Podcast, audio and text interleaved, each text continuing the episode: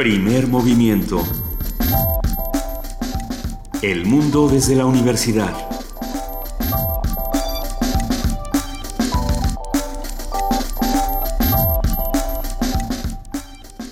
Buenos días, son las 7.3 y estamos en primer movimiento en la cabina de Radio NAM, Luisa Iglesias. ¿Cómo estás, querido Miguel Ángel Quemain? Muy bien, amanecimos con una, este, con una noticia bastante grave, que es lo, de lo del ajusticiamiento en el asesinato de un, de narcotraficante, un narcomenudista en Tláhuac, en Eh, Ojos. ¿Qué, qué noticia tan, tan interesante, tan fuerte y sobre todo eh, creo que tan importante de analizar. A- a- algunos la han llamado hasta histórica, ¿no? No sé, Miguel Ángel, lo estábamos platicando fuera del aire. eh, ¿Qué significa la cobertura o, cómo, se ha, cómo se ha dado la cobertura por parte de los medios de comunicación? ¿Cómo ha sido la respuesta por parte de las autoridades? Teníamos este, este chiste, ¿no? De que parece que se- esto no es eh, un enfrentamiento, esto no es narcotráfico, estos no son cárteles, estos no son ocho muertos. Mañana no se van a suspender las clases, es decir, el día de hoy, que por supuesto no hay clases en Tláhuac. Y así, nada de lo que, lo que se ve y nada de lo que es. eh, pareciera ser a los ojos de las autoridades y el- la indignación, la frustración, el miedo que se vive Sí. en la zona sur de la ciudad y no solamente en la zona sur, en, en toda esta ciudad, eh, me parece algo que tenemos que estudiar y que tenemos que seguir discutiendo con las palabras con las que se deben nombrar las cosas. Claro, sobre todo que es, es, un, es un ocultamiento que tiene que ver con el 2018, ¿no? Exacto. Con los eh, Había una 4.000 vez un reos de jefe de agárrense, gobierno. sí, de agárrense, porque ya salieron de la cárcel. Cuando, digamos, le afecta a su imagen los índices de seguridad que distintos organismos de seguridad del Estado mexicano han señalado y que incluyen a la Ciudad de México, tanto en la parte de reclusorios como en la parte de, los delitos del fuero común y los delitos del crimen organizado. Ha- Habrá que decirlo, no es la primera vez que se hablaba del, del cártel de Tláhuac, no solamente en, en este espacio, en otros medios de comunicación importantes, en periódicos, como si no me equivoco, el Universal, se hablaba constantemente del cártel de Tláhuac, eh, se hablaba relacionándolo con notas, inclusive hablando de esta misma universidad. Entonces, me, me parece injusto tratar de, de cubrir algo tan importante que no había ocurrido, según esto, en nuestra ciudad anteriormente, y pues que no, Sí. le- no le va- no lo vamos a dejar. La observar. cobertura del Universal es muy interesante porque eh, decidió como a- hacer una, un reparto editorial de toda la situación. eh, en qué consiste el trabajo de la demarcación, el perfil del ojos, eh, la nota en general, Sí. pero decide tomar como la nota principal los narcobloqueos, que es Claro. justamente parte de lo que señalas como la suspensión de clases, la seguridad de los eh, niños en la delegación, porque pues hay mucha gente que está indiciada y que hay que, y que hay que perseguir, ¿no? No fue una casualidad el operativo, como lo trataron de manejar, que andábamos por ahí y nos repelieron. ¿no? Estaba la Marina caminando por Tláhuac. Sí, pues parece ser. Sí, de, todas partes vienes así como qué casualidad, pero sí es, es, es importante señalar que hay una serie de periodistas, de reporteros siguiendo el tema, ¿no? Lo vamos a tener que seguir discutiendo, Miguel Ángel. Es la, por supuesto, la portada de todos los periódicos esta mañana. Es lo que se va a estar discutiendo en todos los espacios y hay que ver desde dónde y para qué lo vamos a discutir. Hoy tenemos un programa lleno de información, como ustedes habrán notado, no se encuentra nuestra jefa de información, Juana Inés de esa, que, que ayer no estaba. Y les pido, les pido una disculpa porque esta tos casi se apodera de mi ser, pero hoy hacemos, Sí. hacemos cambio y Juana Inés se fue una misión secreta y la Sí. abrazamos con todo el cariño, sin duda. Sí. ¿Qué vamos a ver el día de hoy, Miguel Vamos a continuar. Hoy es el hoy, hoy concluimos el curso de verano, tan bueno como el pan. El tema es fundamentalmente la tarta de Santiago. Hicimos una consulta con nuestros radioescuchas y eh, mandaron sus eh, eh, sus predilecciones para recetas que tienen que ver con galletas, con pasteles, con dulces. Muy bien. Y bueno, Rodrigo Llanes, que es historiador, chef, propietario del restaurante El Holgorio y articulista de la revista Animal Gourmet, pues va a concluir hoy una- una- un trabajo que hicimos durante toda la semana tratando de integrar a, a- a los niños a la repostería. Excelente. Vamos a tener un radioteatro sorpresa esta mañana, más o menos como a las 8, porque generalmente lo hacemos como 7.40, ahora es pasando las 8. Quédense con nosotros porque va a estar bastante bueno, está, está muy bonito este relato. Sí, ¿Qué y es la segunda, y es la segunda parte. ¿eh? Exactamente. Para los que se quedaron en suspenso y ¿El qué eh, pasó ayer? incluso enojados con esta esta esta suspensión, estos puntos suspensivos, bueno, hoy continuamos. Vamos a tener una nota que tiene que ver con el fútbol en España y la corrupción generalizada en, en un terreno que está entre el deporte y el negocio, más el negocio que el deporte.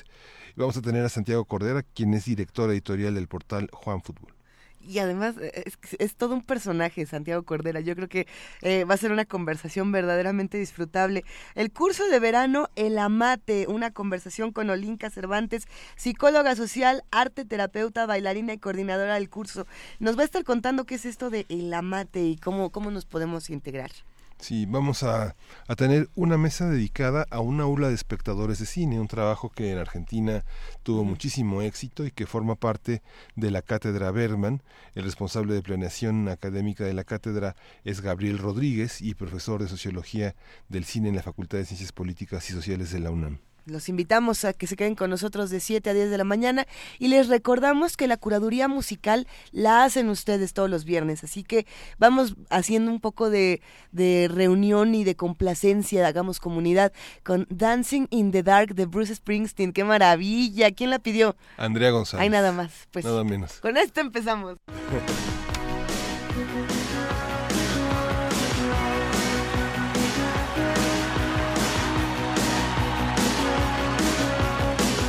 get up in the evening and I ain't got nothing to say. I come home in the morning. I go to bed feeling the same way. I ain't nothing but tired.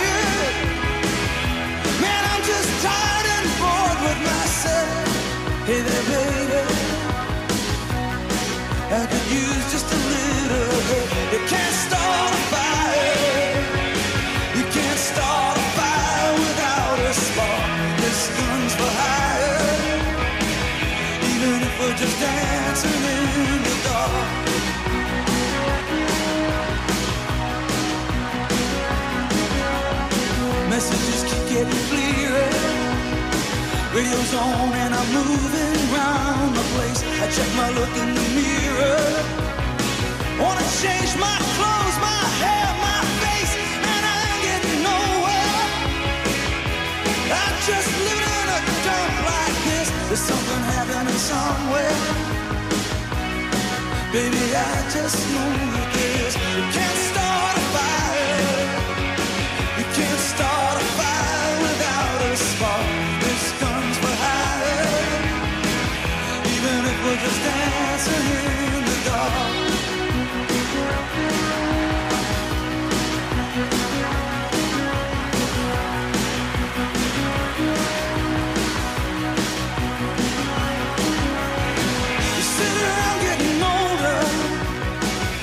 Joke, some wine, it's on me. I shake this world off my shoulders. Come on, baby, the laughs on me. Stay on the streets of this town. And they'll be carving you up alright. You say you gotta stay hungry. Hey, baby, I'm just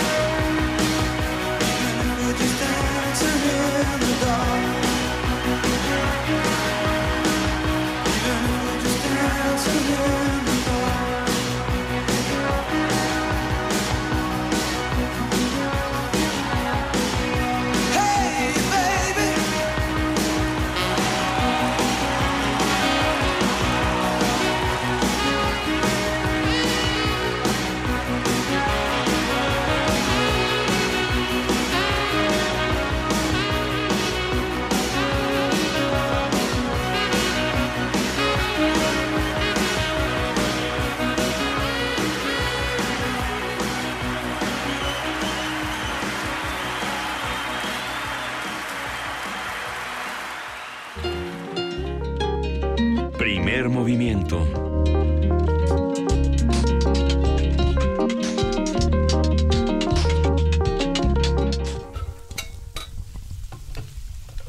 Curso de verano radiofónico. Gastronomía para niños. Con Rodrigo Llanes. Entonces yo me paré en mi triciclo de confianza, me compré mi café y mi dona y cuando llego me dijeron que no era de, de dona de moca de triciclo, sino la tarta de Santiago, querido Rodrigo Llanes. Buenos días. Buenos días, Luz, Luisa. ¿De, cu- de qué panes a qué panes nos vamos a ir? Porque todos son válidos, todos son deliciosos y queremos aprender a hacerlos todos. Así es. Pues mira, ya el lunes comenzamos con el pan integral para que vean lo que es hacer masa típica de pan, eh, ver la magia de cómo eh, dobla el volumen, cómo se moldea, cómo se hornea y huele delicioso. También hicimos un pastel de estas recetas como de pan, de pastel compacto. Hicimos también panqué que lleva leche y entonces revienta como un volcán arriba. Ayer estuvimos haciendo galletas y hoy que es viernes de, de complacencias, nuestro último viernes, sniff sniff, Sí, no. vamos a hacer la tarta de Santiago. Es interesante pensar por todas las etapas que, que transcurre este curso de verano radiofónico. eh, el aporreo, la técnica, la parte visual, por así decirlo, la elegancia con, con los panqués. Después de eso pasar a... El día de ayer, ¿cuál? Galletas, entonces Galletas, fue así como que es- moldear con tus manitas lo que quieras y que los niños jueguen y hagan como plastilina que se come. Eso. Eh, ¿cómo, ¿Cómo entonces llegamos a la tarta de Santiago y qué vamos a preparar? ¿Qué, qué aspecto vamos a, a- a investigar el día Híjoles, no. Es que hoy nos vamos a poner místicos. de hoy? Porque, pues, este, Porque así es Rodrigo ya. y porque, bueno, pues, a ver, ¿quién fue el chef Santiago que inventó esta tarta? Y entonces uno se hace esa pregunta, ¿usted es la tarta de Santiago? ¿O era un cocinero famoso que hizo esta receta? Un poco como cuando se habla de la ensalada César, ¿no? Que Ajá. era el nombre del capitán de un restaurante eh, que inventó esta receta que se hacía frente al comensal en la mesa. Bueno, pues la, la tarta de Santiago eh, no la inventó un chef llamado Santiago, quiero decirles. Eh, no sé si la- los radioescuchas sepan por qué se llama tarta de Santiago o no. Si no, pues vamos a platicar un poquito porque la receta es muy sencilla y además vamos a hacerle una pequeña variación para que sea todavía más sencilla.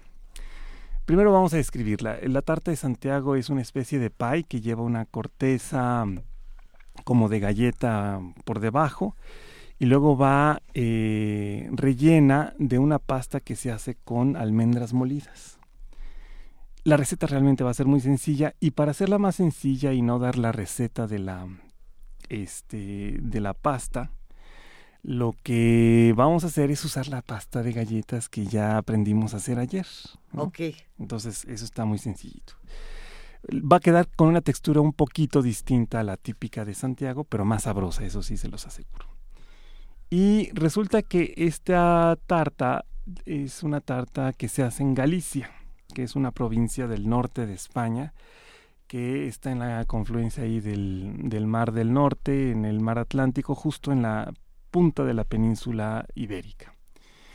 Y eh, hay una historia ahí muy relevante para los españoles y en general para todos los cristianos.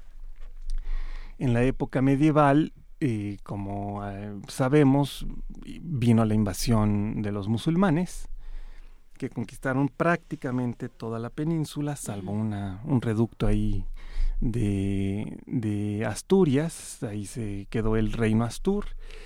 Y en esa época, de repente un día, flotando en las costas de Galicia, apareció una nave. Y esta nave llevaba eh, un sepulcro, es decir, un, féretro, y se dijo que eh, ese era el féretro y era el cuerpo del el apóstol Santiago.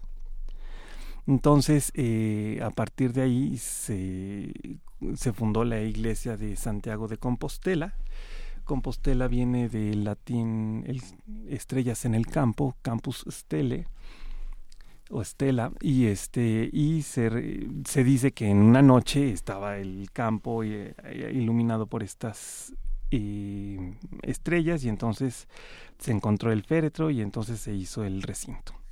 Y es el, uno de los lugares de peregrinaje más importantes para los cristianos. Es tan importante como Roma o como este, Jerusalén o aquí en México como la villa o, el santuario de Chalma. Asís. O Asís en el caso de, de Italia y de la orden franciscana. Entonces, este pastel se hace en esa zona de España y especialmente en Compostela. Entonces hay muchas pastelerías en, Compostela que tú llegas y puedes pedir esta tarta de Santiago. Y además, los españoles nobles, con estos aires que se daban, pues inventaron una cosa que se llama la Orden de Santiago, que era una orden este, militar, pero de muchísimo prestigio, y tenían una mm, eh, cruz especial que se bordaban en todos sus vestidos. Eh, pero ah, ah, me detengo un brevísimo segundo a hablar de la cruz de la Orden de Santiago. Ándale. Nada más porque me llamó mucho la atención. Hace un buen rato ya encontré en internet con la poca eh, verosimilitud que uno puede encontrar a veces en ciertas páginas. Eh, encontré una que era interesante de diferentes símbolos controversiales a lo largo de la historia y uno de ellos, así como, como, como le ha tocado a la suástica en algún punto que tenía muchos significados en diferentes culturas, el de la Orden de Santiago. Ahorita lo, estaba buscando en en algunas redes para ver si lo volví a encontrar, decía que esta cruz también tenía a veces una carga racista en contra de los ah. musulmanes. ¿Tiene algo de, verdad o no? Mira, lo que pasa es que eh, quizás desde nuestra óptica eh, contemporánea, podríamos decir que eh, podría darle esa interpretación racista, pero en realidad lo que pasa es que esta orden era de cristianos que estaban en guerra contra los musulmanes, ¿no? Entonces, eh, no era porque eh, eres musulmán, sino es, es porque eres el enemigo al cual yo estoy eh, enfrentando en batallas eh, los árabes estuvieron eh, cerca de 700, 800 años en la península y durante todo ese tiempo los reinos cristianos, en una forma muy lenta y gradual, fueron conquistando los reinos árabes hasta que finalmente cayó Granada en 1492, ¿no? Entonces, este a Santiago se le decía era un santo, pues, o sea, y ya muerto, pues aparecía de forma mística o este tenía estas apariciones y, se aparecía en un caballo blanco ayudando a los soldados cristianos a enfrentar a los musulmanes. Entonces se le llamaba el Santiago Matamoros, ¿no? La palabra Matamoros de ahí, de ahí viene justamente, ¿no? Y este e incluso eh, Hernán Cortés dice que aquí en medio de la conquista de México Tenochtitlan se le apareció el apóstol Santiago y en su caballo blanco y ayudó a combatir a algunos indios, ¿no? Como él decía. Por cierto, nada más quisiera comentar que ayer que, que, me fui conocí a, físicamente a Alfredo Ávila y hoy estuve escuchando su podcast sobre este artículo sobre el Son Pantli y eh, hoy me permití poner en el muro de primer movimiento un artículo que escribió Guillermo, Guillermo Sheridan hace unas semanas, que habla también del Son Pantli, y una respuesta que yo le di al, artículo de, Sheridan que está muy gracioso, pero que invita a reflexionar sobre los significados del sacrificio, ¿no? Porque tenemos esta tendencia tan particular a a hablar sobre el salvajismo o la, sanguinaria actitud de los mexicas. Y este y no reflexionamos muchas veces en el sentido del eh, sacrificio y cómo qué gestó en Mesoamérica toda esa forma de ver o toda esa cosmovisión ¿Y qué hizo España frente a esto? ¿no? Entonces, pues por ahí si quieren leer el muro de primer movimiento y lo que escribí. bien, ah, en un momento más lo, lo, leemos y lo retuiteamos, querido Rodrigo. Entonces, bueno, regresemos a España y entonces eh, este santuario se visitaba y se hacía un gran camino. el camino llegaba desde Francia hasta este hasta Santiago de Compostela y a ese camino se le llamaba el Camino de Santiago.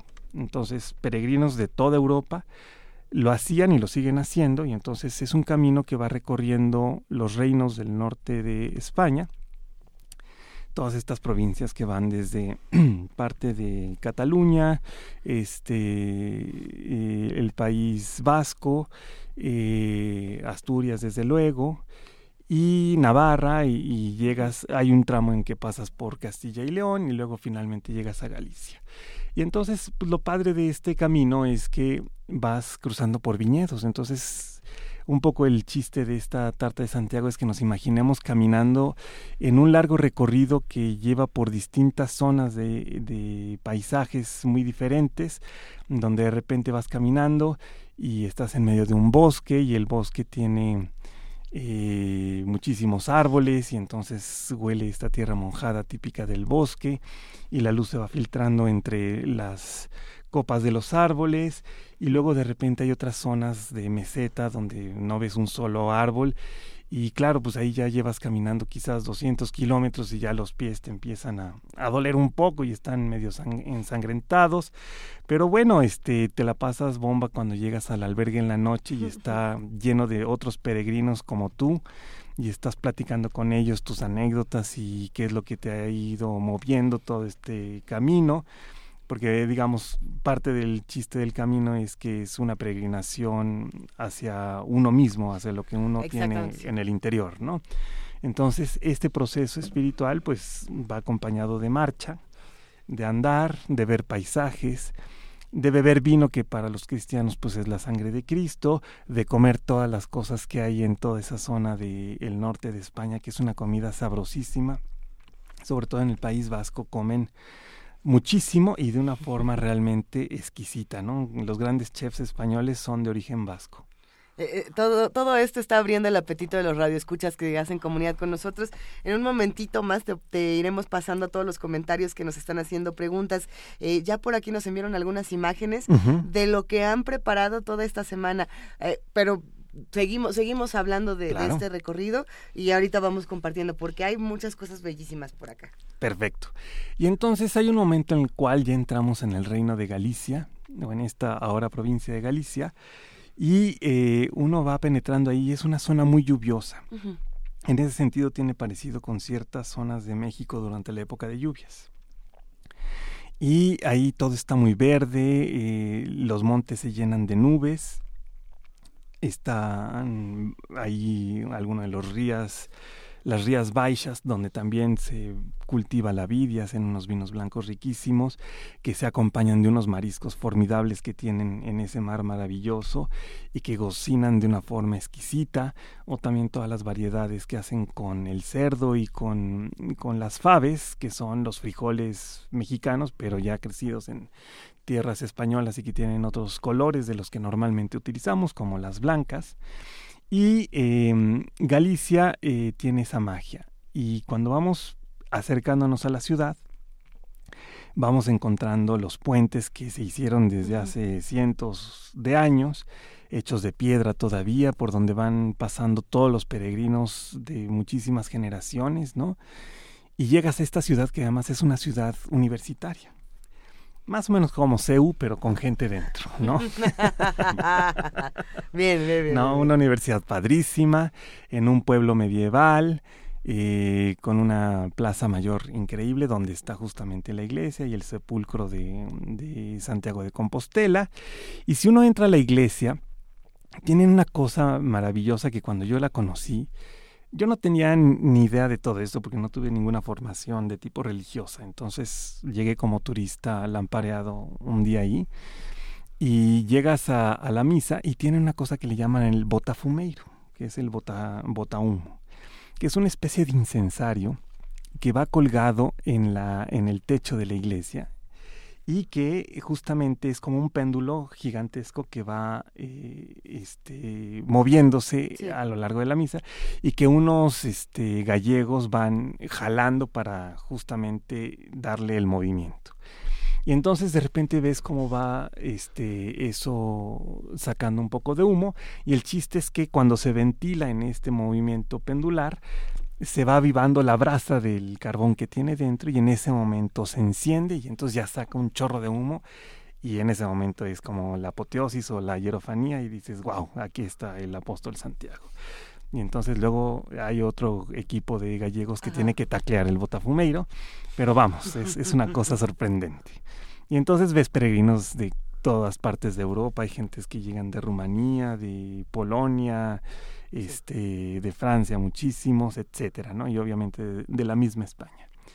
Entonces, todo este es el contexto que tiene Compostela, una ciudad eh, llena de pequeñas plazoletas donde los chavos están tocando música. Entonces es realmente un viaje maravilloso. Y luego, pues bueno, viene el momento de decir cómo se hace la tarta. Y entonces puedes entrar a un obradoiro, ¿no? O sea, una panadería donde están haciendo panes y donde además cocinan este, la tarta de Santiago. Y entonces la receta que hicimos ayer de la pasta para galletas es una pasta muy maleable como ya lo pudieron comprobar quienes hicieron galletitas ayer. Y entonces con una de las recetas que dimos ayer vamos a tomar la mitad de la pasta y vamos a copiar a ese panadero gallego que está haciendo su tarta de Santiago. Vemos este hombre chaparrón, este y que habla como un español muy rarito que parece entre portugués y español, y ese es el galego. Y entonces empieza a extender su pasta. Y nosotros lo vamos copiando al estilo ya mañosón que hemos aprendido eh, de las tortillas mexicanas. Entonces tomamos la pasta y la ponemos entre dos hojas de, de una bolsa grandota de plástico que abrimos antes con unas tijeras para que nos quede como las señoras que hacen las ayudas, ¿no? O sea, un, un, Un un plástico grande. ¿no? Y entonces ahí ponemos la mitad de la pasta y la vamos extendiendo con el rodillo, con un plástico que también cubre la superficie de la pasta. Y entonces nos va a quedar una tortillota. Esta tortillota va a ser la base de la, de la tarta de Santiago. Entonces lo que tenemos que tener es un molde o para pastel o para pie. Muchas veces los de pie hay algunos que, que incluso pues ya no tienes que desmoldar, ¿no? Hay unos de, de vidrio tipo Pyrex o hay otros más sencillos que son de papel aluminio, Sí. ¿no? Que esos este, se pueden conseguir en el mercado o en el supermercado. Y entonces eso eh, lo engrasamos bien y le ponemos la tortilla ya sin la bolsa de plástico, ¿eh? obviamente, no se la vayan a dejar, por favor. Uno nunca sabe. Es, bueno especificarlo. Sí. En mi caso esto hubiera sido bien. Bien, bien, bien. bien. El único pastel que una vez hizo mi madre, así como en los años, cuando tenía como 20 años, según me cuenta ella y una amiga que le dio la receta, este, le dio la receta y ella hizo todos los ingredientes y nunca lo metió al horno porque no, No, sabía- no decía no en decía la receta. que tenía ah, qué y belleza. se lo dio a su novio de ese entonces que quedó indigesto el pobrecito. Es, es una historia muy bella, Rodrigo. sí. Sí nos gusta. El pastel sin hornear. Exacto. Entonces, bueno, no le vayan a poner la bolsa de plástico, ponen la pasta ahí y con sus manitas, ya que esta es una pasta muy fácil de manejar, como que cubren muy bien toda la orillita de, del molde de, del pie, o si es una molde para pastel, pues que sea nada más como que la mitad, porque no va a- el relleno no es muy alto. Es más bien un pastel chaparrito. Y luego vamos a hacer la mezcla que lleva dentro y que es el relleno. Este lleva eh, almendras eh, peladas y luego molidas. Lleva también azúcar, lleva huevos, lleva un poco de raspadura de naranja, de perdón, de limón, eh, un, un poco de canela y también azúcar. Las proporciones las vamos a compartir en... Sí, ya están en el muro de, de las redes eh, y hay que eh, mencionar que este simplemente se tienen que mezclar.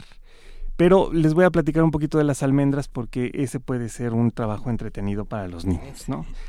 Porque a lo mejor a la mitad del camino de Santiago el niño ya va llorando y dice, mamá, mamá, ¿Y yo por qué ¿Y tengo, yo que, por qué tengo que caminar? caminar todo esto?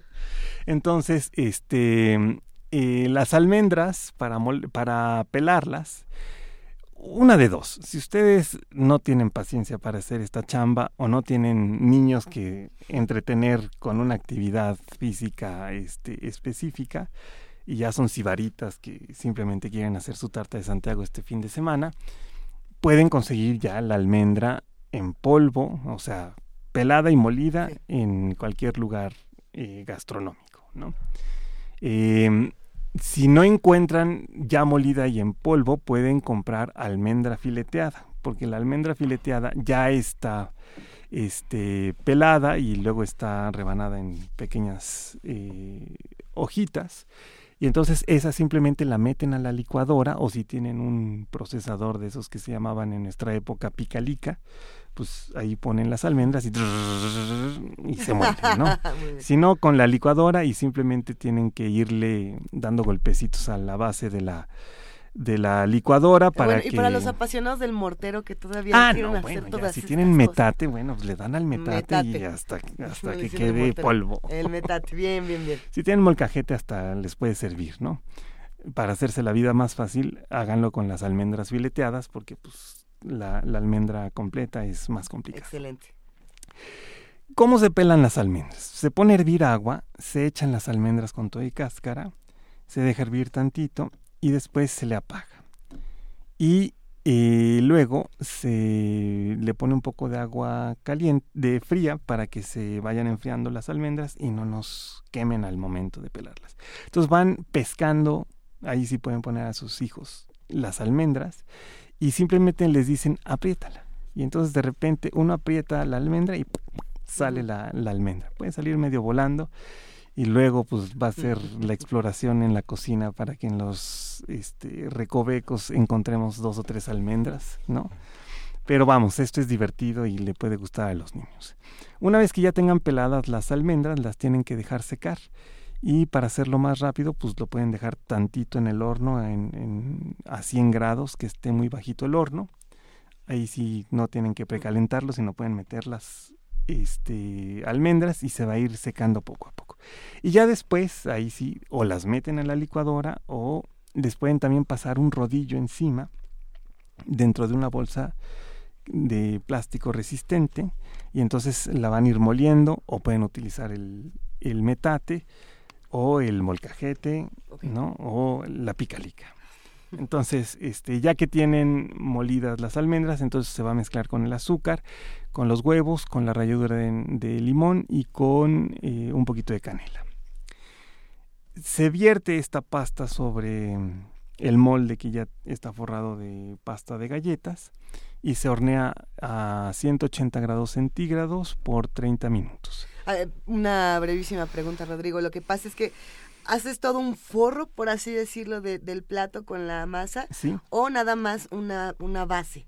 Es lo- esa fue una duda que nos mandaron a hacer. Ah, ok, no. Tiene, si es molde de pie, tiene que estar forrado todo el- Completamente. Si es un molde de pastel, eh, tiene que, tienen que lograr que en la orilla se cubra la mitad. Lo que estamos haciendo es como una especie de cazuelita de pasta. Y esa cazuelita es la que va a recibir la mezcla de las almendras. Entonces, este, por eso se pueden ayudar ahí con los dedos hasta que creen este borde que es como de la mitad del, del molde de un pastel normal, ¿no? Recuerden, es más fácil ponerle este papel estrella abajo, engrasarlo muy bien, ya sea con mantequilla o con manteca para que no se nos pegue. Y eh, después de los 30 minutos se va a dorar la parte de arriba de la tarta, queda como de un amarillo intenso y en ese momento ya la, tarta está. El relleno no lleva harina. Entonces este, tampoco se tiene que cocer este, muchísimo. Y el sabor es delicioso. Entonces sacan la tarta y después la dejan enfriar y la desmoldan. Eh, normalmente se decora con azúcar glass y el toque de Santiago tiene que ver con la cruz de Santiago. Pueden googlear por ahí la cruz de Santiago.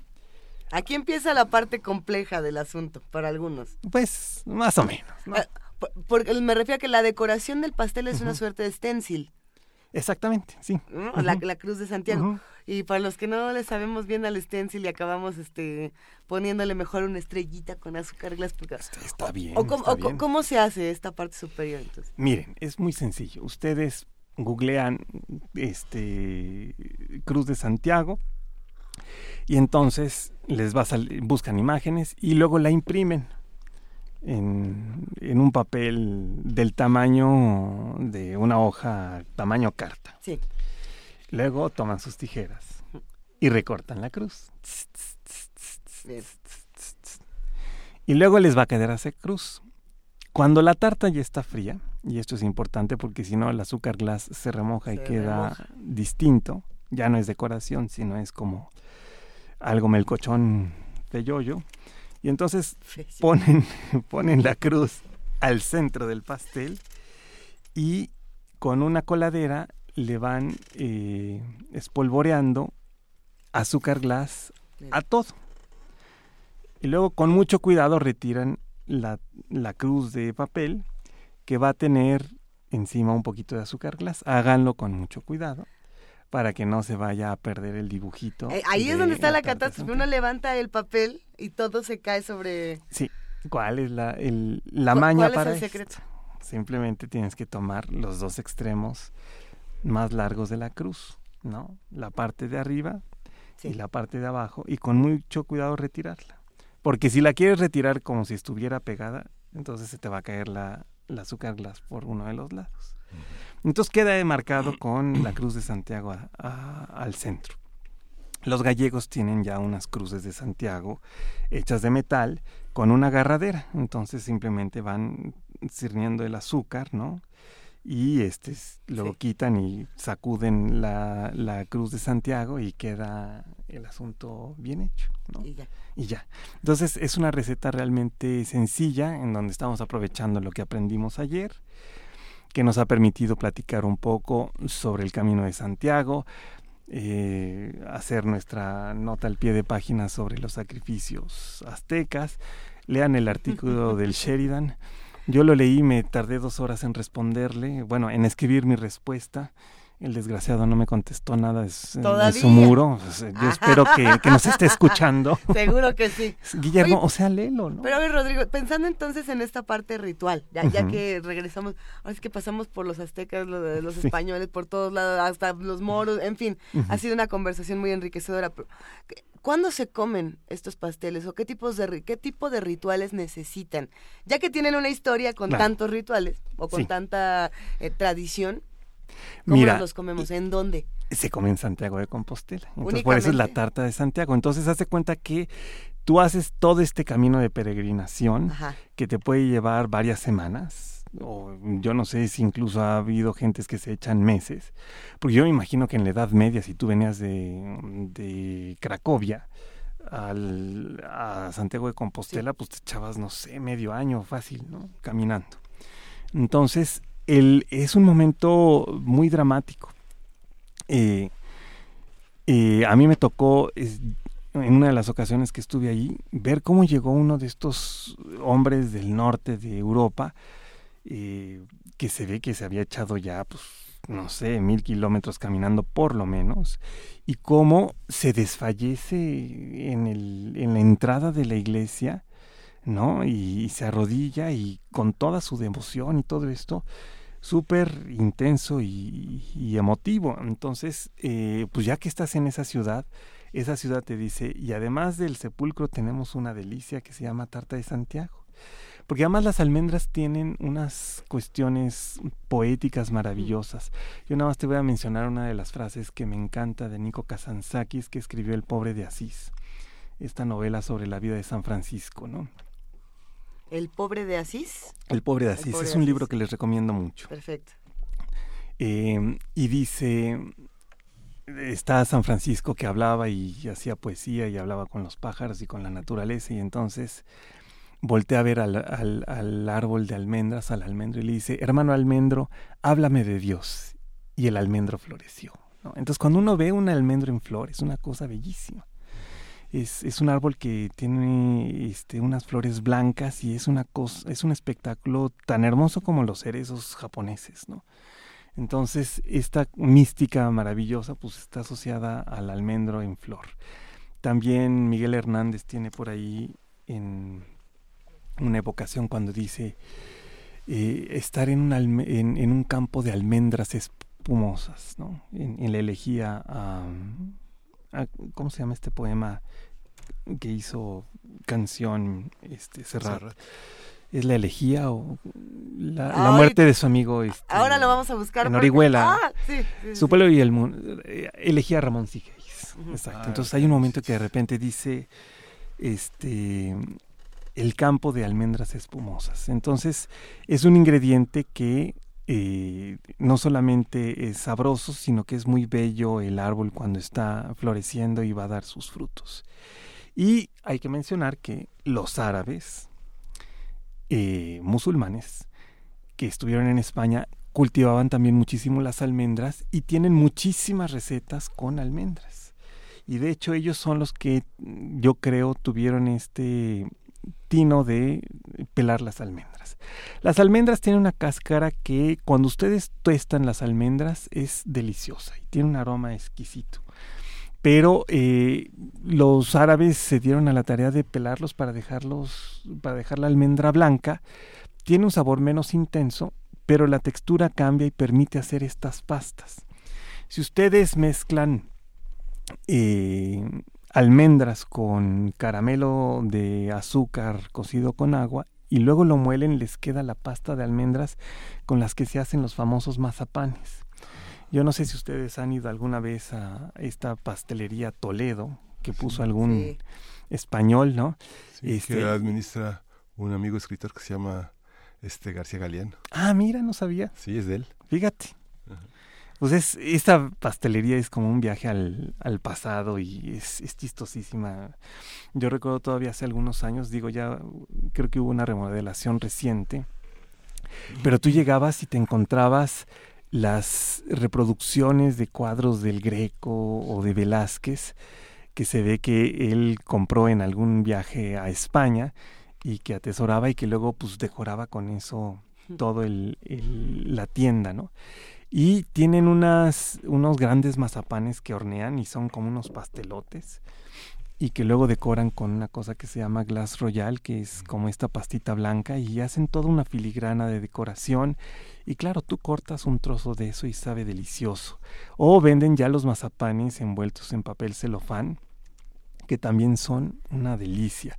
Y tienen unas galletas en las que lleva horneada la almendra y sabe maravilloso. Y los reposteros, ahí podemos comprar la pasta de almendras, ¿no? Entonces, cuando quieres cubrir un, pastel con pasta de almendras, eh, pues puedes ir ahí y comprar tu pasta y luego ya la extiendes y esa no se tiene que cocer, sino que la pones encima del pastel.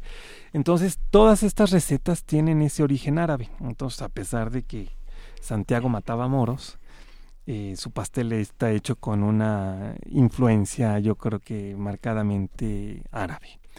Eh, el paisaje de toda la ciudad con ese con esa tarta de Santiago es algo exquisito.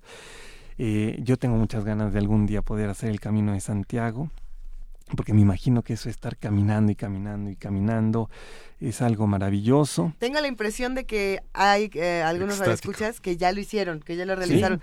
Eh, si no me equivoco, Javier Ramírez Amaro nos está mandando la imagen del botafumeiro Ah, que le, que le tocó ver. Estoy tratando de recuperarla, ahorita, ahorita la compartimos. Y los mazapanes toreros tienen cuatro sucursales, las, las que más, Sí. este, más conocidas, porque están llenas de objetos en sus aparadores, Ujú, pues la de Uruguay 29 ujú. y la de 16 de septiembre en el local 1 y 2. Es- Buenísimo. sí, es, es Palma.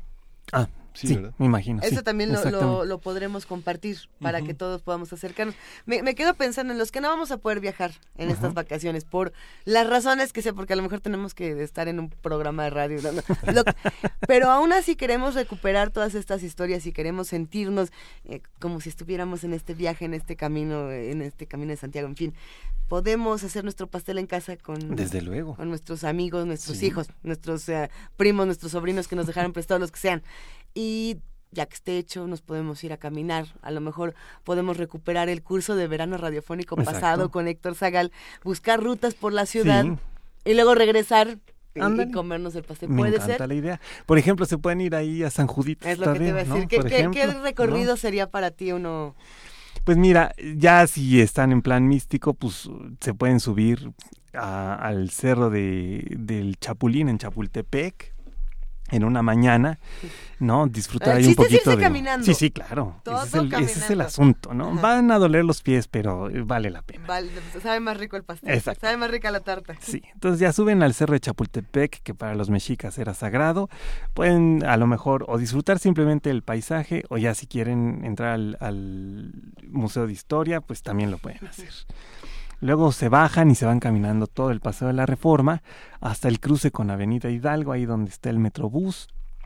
Y ahí está San Juditas Tadeo, que es una de las iglesias más importantes y que, que valdría la pena hacer un gran análisis histórico y social y antropológico sobre ese culto, porque era la iglesia de San Hipólito y San Hipólito era el santo patrono de los conquistadores porque Tenochtitlan cayó un 13 de agosto que era el día de San Hipólito. ¿Por qué ahora es San Juditas Tadeo el, el santo de las causas difíciles? No lo sé, pero me encantaría investigarlo y durante 20 años meterme en una investigación de esas que luego publicas en un tabique gigantesco. Pero ahí el chiste es que en la misa la gente se reparte comida. Entonces pueden llevar su trozo de tarta de Santiago cortado en cachitos, ¿no? O irse antes a la, a la, a la Toledo y comprar mazapanes. Pues si van a hacer eso tiene que ser el 28. Ah, El día exactamente, 28. los eh, Es 28. decir, en una semana Sí, prácticamente, ¿no? El próximo sábado. Exacto. Entonces llegas ahí y entonces es una eh, misa multitudinaria. Este, hay muchísima gente y la gente lleva estos regalos que ah, en cierto momento empieza a repartir en medio de la misa cuando te das la paz y demás, pues se van intercambiando. A ver, yo te doy una paleta, yo te doy un San Juditas, y yo te doy esto, y yo te doy el otro. O afuera de la iglesia, la gente está repartiendo comida y es una cosa fabulosa. Son sus mandas. Sí, sí. Y entonces ya después de que visitaron San Hipólito, pues para darle a- al, al, al callo del pie sangrante, se pueden ir de ahí a la villa, ¿no? Se van caminando paso de la reforma, luego ya a la calzada de los misterios y órale, ¿no? No, está tan lejos. No está tan lejos, Ah. son, pero vamos, uno siente el rigor, ¿no? Este, pasas por Tlatelolco, por el Centro Cultural Tlatelolco de la UNAM, que es una maravilla, Sí. llegas hasta allá. Hay lugares donde hay que apurar el paso, porque aunque la ciudad es la más de las más seguras del planeta, Sí. este, ese cruce de Sí, la- sí. hay varios- te va a hablar Mancera y te va a decir, aquí no hay peligro. Esto, esta no es una ciudad peligrosa y esas cosas que suele decir. Eh, son recorridos interesantes que tienen que ir acompañados de una historia y, de toda una em, aventura gastronómica. Así es. Entonces la, ce- la vamos a cerrar precisamente con esta tarta de Santiago. ¿Dónde se puede conseguir material para hacer un stencil? Esa fue otra pregunta que nos hicieron. ¿Es Ah. cualquier cartón? Cualquier cartón o incluso una hoja de papel bond, ¿no? Un poquito, o si quieren hacerlo un poquito más fácil, que sea de estos papeles opalina que son de mayor gramaje, para que tenga mayor rigidez y corramos menos el riesgo de que se nos derrame Y el azúcar. los niños eh, de, a partir de cuatro años ya pueden recortar con precisión. Pues sí, Hay ¿no? que ponerse a recortar, figuras. Además no tienen que ser tijeras de cirujano, sino de esas de la escuela que tienen mangos de plástico y ahí lo ponen al niño a recortar, la va a pasar bomba el niño, este, y entonces, ay mamá, pues ahora me toca poner ahí la tapa. Cuidado, cuidado, no vayas a derramar el azúcar, ¿no? Niño, espérese. Exacto.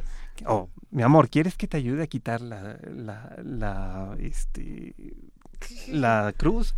Este, no, mamá, déjame hacerlo. Se te puede caer. Nada más ten cuidado. Tus manitas de un lado y del otro. Y órale, vas retirando eso. Para, los lo- que no quieren hacer cruz, a lo mejor pueden hacer su pastel científico. No, desde luego. con una ¿no? figurita de átomo en, en lugar de una Ya. cruz. O si le En quieren, fin. si le quieren dar el toque de Compostela, pues ya dijimos que es el campo con las estrellas, entonces pueden recortar varias Estrellas. estrellas, ¿no? Y entonces se las ponen al- a la superficie y luego con el azúcar glass. Ahora, si quieren que las estrellas queden blancas, podemos hacer una variación. Cubren toda la superficie con el azúcar glass, después ponen los recortes de estrellitas y agarran cocoa en polvo y le van este espolvoreando la cocoa y entonces va a quedar la negritud de la cocoa del cielo y la blancura de las estrellas. La cocoa la conseguimos en cualquier supermercado. En cualquier supermercado, si no encuentran cocoa porque solo hay una marca que es la que venden en el supermercado, o si no en los mercados si la venden a granel, Así es. pueden agarrar el chocolate en polvo de la mañana y... Pero digo, ¿y los Bien. productos a granel son, son, son adecuados? ¿Funcionan bien? Sí, simplemente es un costalote que se vende porcionado. Este, hay ciertas bodegas en la central de abastos que luego tienen muchísimos ingredientes, entonces ahí es donde empieza el asunto a depreciarse un poco, pero no, no ocurre en todos, ¿no? O sea, el problema es que si tienes luego ciertas nueces y demás al lado de los chiles, Ajá. pues de repente los, la grasa eh, absorbe un poco el aroma del chile, entonces te puede oler a chile guajillo o a chile ancho este, la, la almendra que tienes. Es por la propiedad de las grasas que absorben los olores. Exactamente. Para evitarlo, simplemente pueden tostar un poquito las, las almendras antes de, si las compraron a, a granel en la central de abastos, o este, y ya, y ya con eso se le va parte de ese aroma. Sí. Si se tuesta la almendra, ¿puede molerse y Sí, funciona? Sí, sí, sí, sí. Y incluso si quieren moler la almendra con todo y cáscara, les recomiendo que lo hagan tostado. El sabor ya no va a ser este toque medio araboso del mazapán, pero es igualmente sabrosísimo y delicioso. Excelente. Hay comentarios en redes sociales, le mandamos un abrazo a, como ya mencionábamos, a Javier Ramírez Amaro, a Rosario Martínez que dice que su tarea para este fin de semana es la tarta de Santiago. Eh, Carlos nos dice, ahora resulta que turismo religioso. No, Pues, perdón. No, no es turismo religioso, pero, pero sí hay que- Antropológico y demás. ¿no? histórico, Histórico, antropológico, ¿no? gastronómico, Sí. pero sí hay, hay de todo un poco. Y, y Sí, sí, además, justo Rodrigo dice que la, la falta de una formación religiosa a veces impide conocer a fondo algunos detalles importantes en, el ca- en la, en la ruta y en la, en la he misa. ahí. Exacto, sí. Y, y bueno, hay muchos comentarios más. Creo que nos hemos, eh, hemos disfrutado mucho esta semana haciendo este curso de verano radiofónico que ha estado tan bueno como el pan y tan bueno como todo lo que hace Rodrigo Llanes. Y, y sí valdría la pena y merecería más bien todo el placer que nos contaras, Rodrigo. ¿Qué estás haciendo y dónde vas a estar? Porque ya nosotros ya nos aprovechamos de esta clase, ya la disfrutamos y no nos has contado qué ha pasado con el Holgorio. tus Pues, planes macabros. Mira, ahorita estamos en una transición y es una transición padre. Eh, la casota donde está el restaurante eh, tiene varios pisos y entonces ¿En dónde? Eh, Estamos en la Plaza de las Cibeles, en el número 9, ahí en la colonia Roma. Y esta casona porfiriana, eh, que tiene varios pisos, ahora lo estamos utilizando de manera distinta, ya no es todo el restaurante. Entonces, en la planta baja tenemos el Museo del Jamón, que es el museo favorito de Benito Taibo. Abrazos a Benito Taibo. Ahí vendemos las mejores verduras, que es el jamón serrano. No, hombre, sí. No, unos amigos míos tienen ahí su museo del jamón, venden jamones, venden tapas, venden quesos españoles, eh, venden también la tarta de Santiago, que la compran ahí en la Toledo. Y este, y es como una forma ahí de, de ir a España, este, aquí en la misma colonia Roma, ¿no? Eh, esto está a cargo de Tere Flores, una amiga a quien quiero y le mando un abrazo. Está también del otro lado una pequeña tienda que se llama La Cueva del Yogi. Y entonces ahí hay objetos para practicar yoga, desde cojines, mats, Ajá. este, y todo lo que quieran, ¿no? Y luego va subiendo las escaleras y en el primer piso es donde tenemos el holgorio.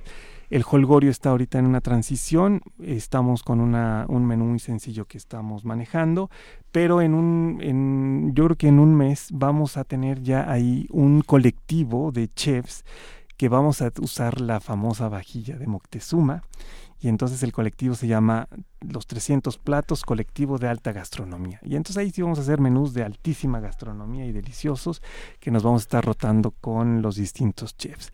Y en, la en el último piso del inmueble ahora tenemos un salón de yoga que se llama Espacios Cibeles 9 donde puedes ir a hacer yoga o donde también en algún momento daremos clases Ah, de baile bueno. y demás. Excelente. Está padrísimo. Y lo que sí quisiera es invitarlos mañana en la noche, el sábado, va a estar Raúl Gascato H, que es un amigo guitarrista y que toca una música brasileña maravillosa y vamos a tener una cenita concierto a las 8 de la noche. Si les gusta la buena comida y la buena música brasileña, es un espacio ideal. Mañana a las 8 de la noche. Así es. Plaza de las Cibeles número 9, esto es en la colonia Roma Norte. Y conocer a Rodrigo Llanes y darse un, un momento para platicar con él es una verdadera gozada. Hay más comentarios en redes sociales, ya no nos va a dar tiempo de, de leerlos, pero te los compartimos fuera del aire.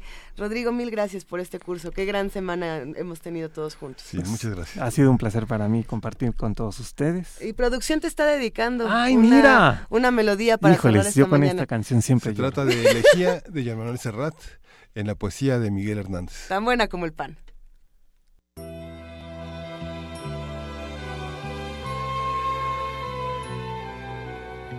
En Orihuela, su pueblo y el mío. Se me ha muerto como del rayo Ramón Sigey, a quien tanto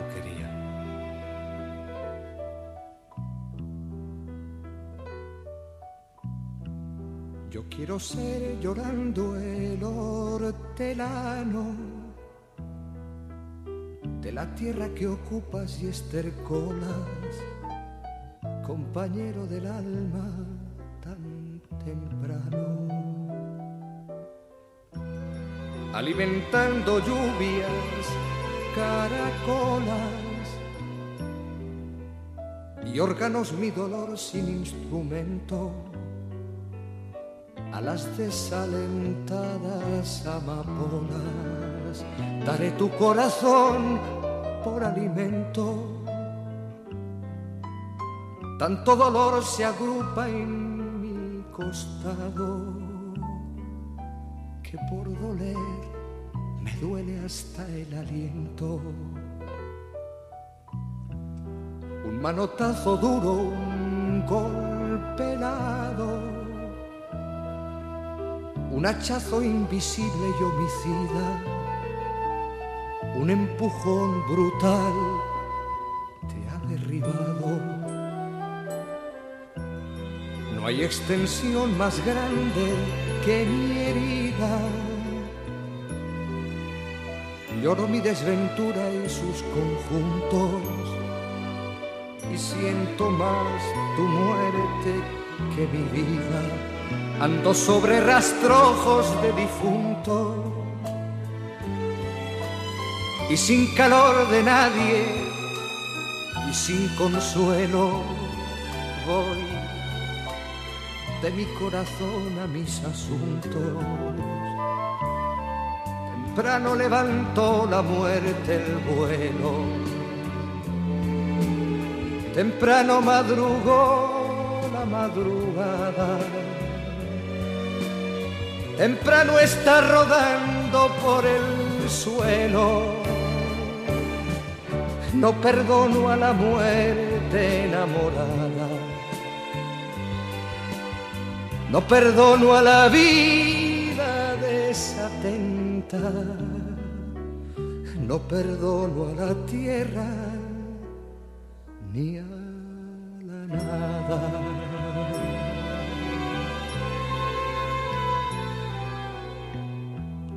En mis manos levanto una tormenta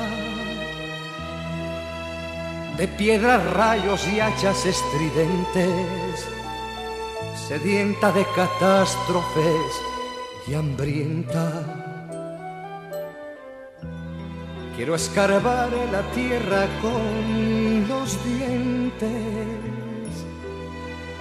Quiero apartar la tierra parte a parte adentelladas secas y calientes. Quiero minar la tierra hasta encontrarte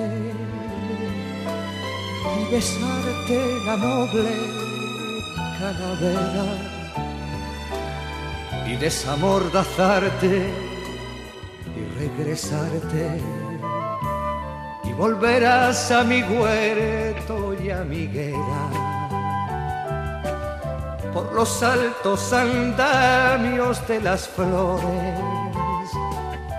Pajareará tu alma colmenera de angelicales ceras y labores. Volverás al arrullo de las rejas de los enamorados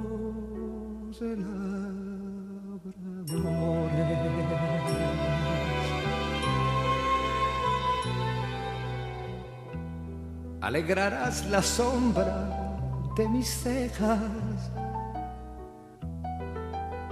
y tu sangre se irá a cada lado disputando tu novia y las abejas.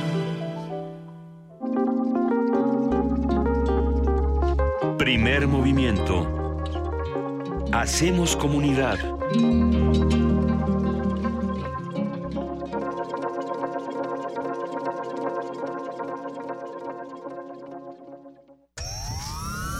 Allá afuera pasan cosas que sentimos fuera de nuestras manos. ¿De qué tenemos que pedir perdón? ¿De no morirnos de hambre?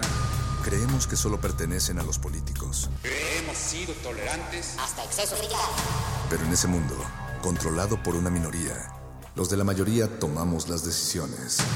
Esto es un fanzine sobre la agenda pública y tus derechos en ella, a ritmo de cumbia y salvaje pop pop. El modernísimo. Todo es política. Miércoles, 21 horas. Por el 96.1 de FM, Radio UNAM. Cada ser humano debe ser igual ante la ley, y para esto es necesario estar conscientes de nuestras diferencias. Asiste al segundo encuentro 2017 del Seminario Permanente sobre Discapacidad con el ciclo Los Sonidos del Universo, Ciencias sin Barreras.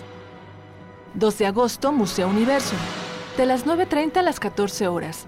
Registro en línea www.pudh.unam.mx, diagonal discapacidad. La igualdad no niega nuestra individualidad. Invita al Programa Universitario de Derechos Humanos de la UNAM.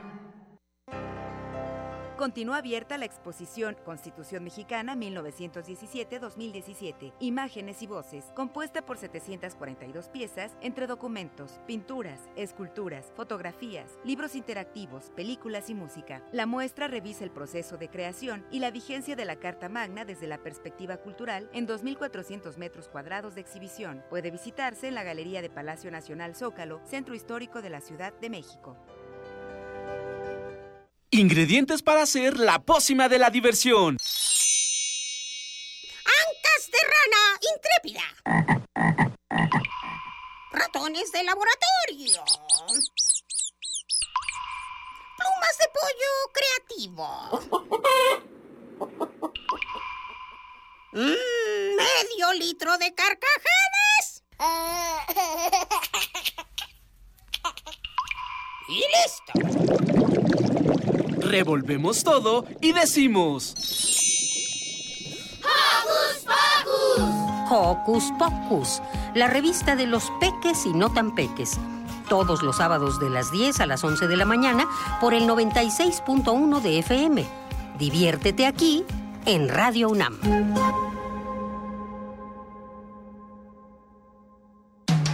Búscanos en redes sociales, en Facebook como Primer Movimiento UNAM y en Twitter como P Movimiento o escríbenos un correo a primermovimientounam@gmail.com.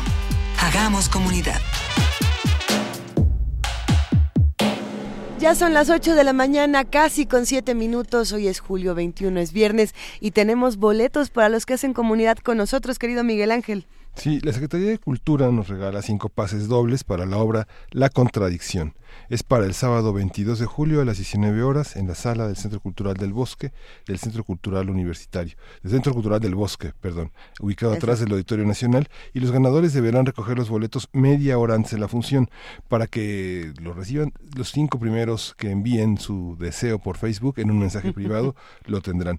Es una producción de Teatro Línea de Sombra, Saumerio Producciones y Pato Lobo. La contradicción la dirige Noé Morales, está construida con la dramaturgia de Sonia Franco, Noé Morales Muñoz y Edgar Maldonado.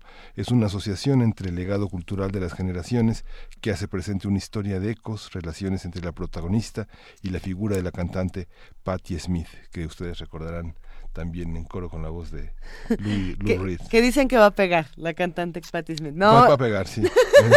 una maravilla poder mezclar estos íconos contemporáneos en, en las nuevas dramaturgias que se están haciendo. Eh, habrá que echarle un buen ojo a la contradicción. ¿Ya la viste, Miguel Ángel? no la he visto. Bueno, nos tendremos que ir de aquí. Eh, es mañana. Es bueno, está de jueves, a, de, jueves, de jueves a domingo en una nueva programación que ha hecho Teatro de Limba para sus eh, producciones y los boletos son para el sábado. Ah, pues nos, nos- estaremos atentos y el sábado nos vamos todos para allá. Recuerden que tienen aquí las redes sociales arroba P Movimiento, diagonal primer movimiento UNAM y el teléfono 55 36 43 39. Estos se van Por Facebook. Por Facebook. Sí. Esto es primer movimiento Mensaje UNAM. privado en con su nombre completo. Y ya. Sí. ¿Y nada más? Nada más. Y deme boleto para el teatro. Deme boleto para el teatro. Y ya con después, para todos los que quieren boleto para el teatro, para los que quieren hablar de estos íconos de la música pop, del rock y de demás eh, géneros y subgéneros, vamos a escuchar al mero mero Paul McCartney a petición de Luis Herrera, Silly Love Songs.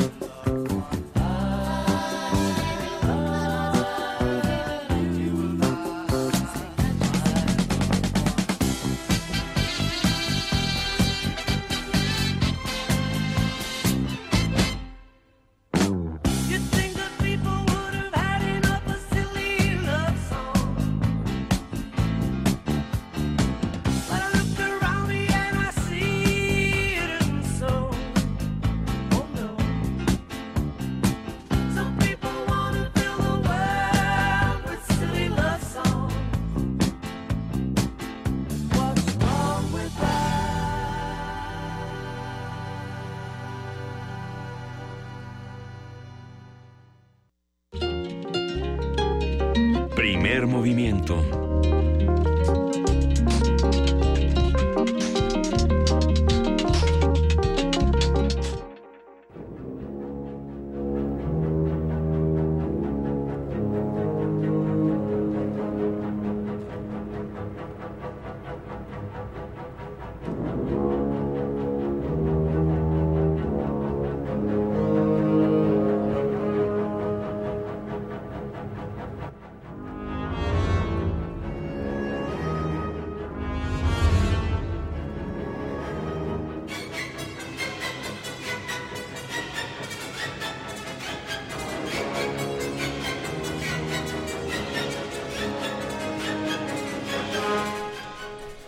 Los Caballeros de la Mesa de la Cocina, de John Ciesca. Traducción de María Mercedes Correa, publicado por Editorial Norma. En el episodio anterior, Sergio tenía en la mano un pequeño regalo rectangular. Estaba envuelto en papel negro y dorado. ¿De quién es el regalo?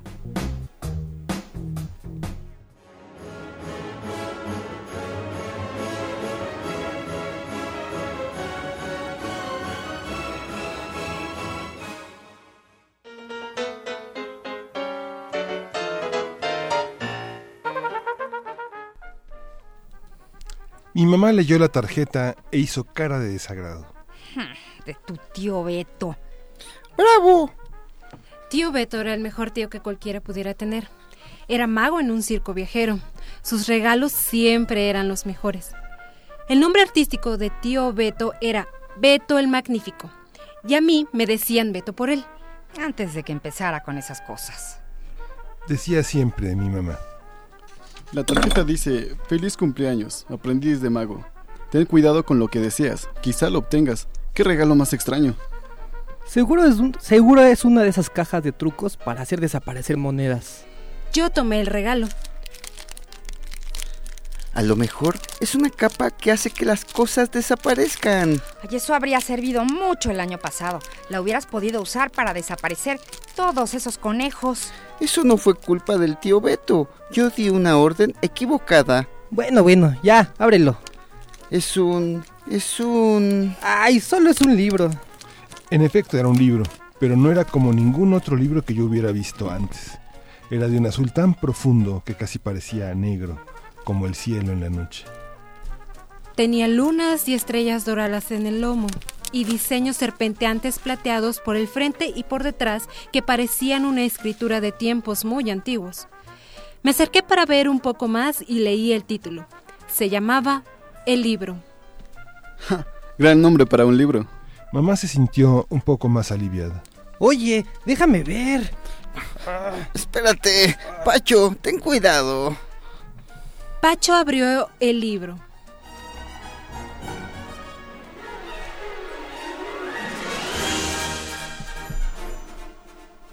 Había una ilustración de un hombre a caballo parado en un camino al extremo de un claro en el bosque. Estaba vestido de pies a cabeza con una armadura negra, como las que se ven en los libros de caballeros y castillos. No tenía cara de mucha felicidad. Uf, ¿no les parecería fantástico ver caballeros y todas esas cosas en la vida real? Espirales de humo verde pálido empezaron a rodear las sillas de la cocina. Ay, José Humberto, cierra inmediatamente ese libro y no hagas que salga más humo.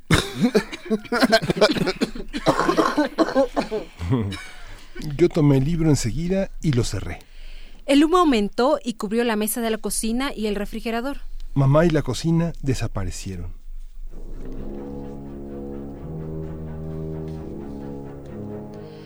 Durante un breve segundo tuve la sensación que se tiene cuando uno sueña que va cayendo. Luego la sensación y el humo desaparecieron. Pacho, Sergio y yo estábamos parados en el claro. Nos encontrábamos al final de un camino. Del otro lado estaba el caballero negro.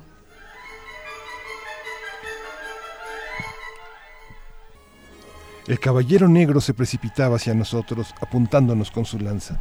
Esperen, ya sé qué hacer. Nos tomó a ambos de los brazos y nos acercamos los tres. Ustedes permanezcan cerca. Cuando cuente tres, Beto y tú, Sergio, saltan a la izquierda. Yo voy a saltar a la derecha. A la una. A las tres. Todos saltamos. El caballero negro pasó por el medio como una locomotora.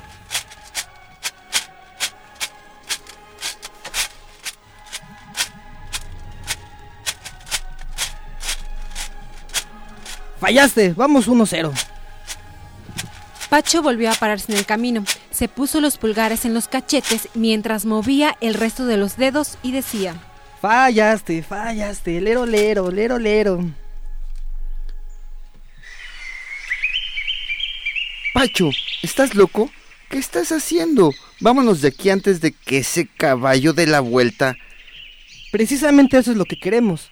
Él es muy lento y pesado para golpearnos. Vamos a cansarlo. Sergio y yo permanecimos quietos. Excelente idea, Pacho. Como no pudo matarnos la primera vez, le daremos otra oportunidad. Supongo que su mamá no le dijo que es de mala educación apuntarle a la gente con objetos puntiagudos. Portaos como hombres, desventurados granujas. Ándale, derrótanos, hombre enlatado. Preparaos para morir, brujos deformes. Ustedes dos sí son deformes, pero ¿yo por qué? Vuelve y juega a las tres. A la una. El caballero negro galopaba hacia nosotros. A las dos.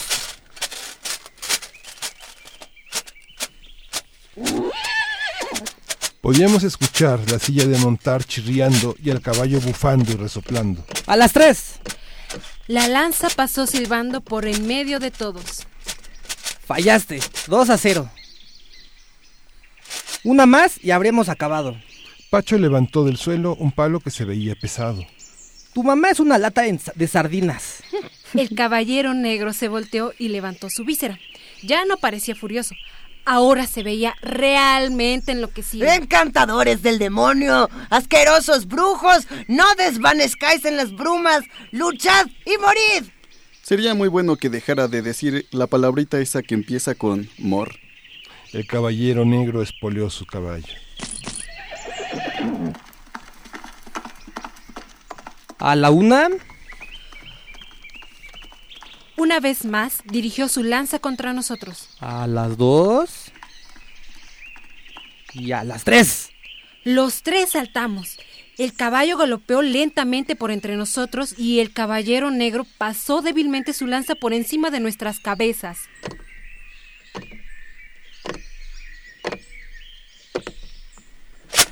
Pacho dio un brinco y con su palo golpeó con todas sus fuerzas la parte de atrás del casco del caballero negro.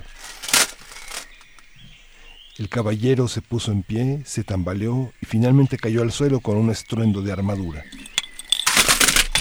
El caballo se detuvo y bajó la cabeza. El pobre sudaba abundantemente y hacía esfuerzos para respirar, pero se veía bastante aliviado de no tener que cargar más a su pesado pasajero. Muy bien, este ya quedó fuera de combate.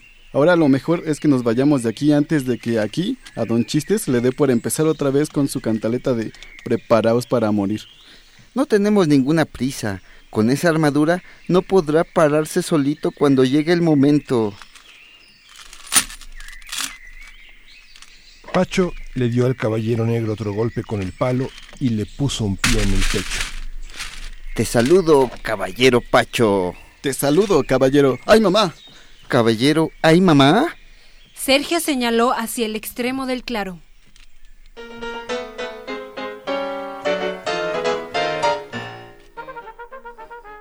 Tres caballeros en sus monturas, empuñando espadas, se dirigían hacia nosotros, galopando por el camino. Los tres caballeros aceleraron la marcha. El caballero que iba a la cabeza llevaba un escudo blanco con una gran cruz roja. En la mano llevaba una espada enorme que levantó sobre su cabeza y... y dijo... Salud, caballero Pacho. Salud, caballero Pacho. Salud, caballero Pacho.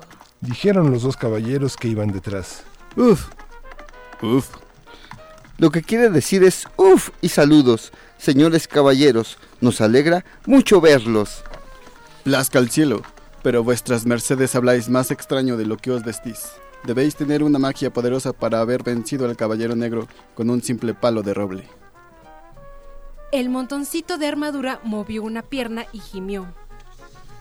Pues he de deciros que él ha vencido a muchos de nuestros caballeros de la mesa redonda. ¿En serio? ¿La mesa redonda? Así es. ¿Tenéis conocimiento de nuestra hermandad? ¿Qué fue lo que te dijo? Que si sabemos quiénes son. Pues claro, el rey Arturo y todo su numerito. Claro que los conocemos de sobra. ¿Numerito? ¿De sobra? Según mi parecer, tiene conocimiento de nosotros. Seguro, he leído mucho sobre ustedes, muchachos. La espada en la piedra, Lanzarote, Ginebra, el mago Merlín. ¿Leído? ¿Podéis leer la palabra escrita, tal como lo hace el mago Merlín? Bueno, yo leo sobre todo Superman, Batman y el hombre araña. ¿El hombre araña? Libros de encantamientos o de ese género, sin duda. A fe mía, debe ser una señal. Vosotros tres, oh encantadores, habéis enviado, habéis sido enviados para liberarnos de nuestros problemas. Yo soy el caballero Lanzarote. Ellos son mis compañeros, el caballero Parsifal y el caballero Gawain. ¿Caballero Lanzarote? Este tipo era el mejor caballero que hubo jamás, exceptuando quizás a su hijo, Galahad, y allí estaba frente a mí pidiéndome ayuda. Bueno, yo soy Beto. Bueno, Sir Beto el Magnífico. Ellos son mis compañeros Sir Pacho el Impresionante y Sir Sergio el... eh, el extraño. Sergio se miró de una manera poco agradable. Bienvenidos, encantadores. No tenemos un momento que perder. Camelot está sitiado al este por el dragón Smaug y al oeste por el gigante Bleob.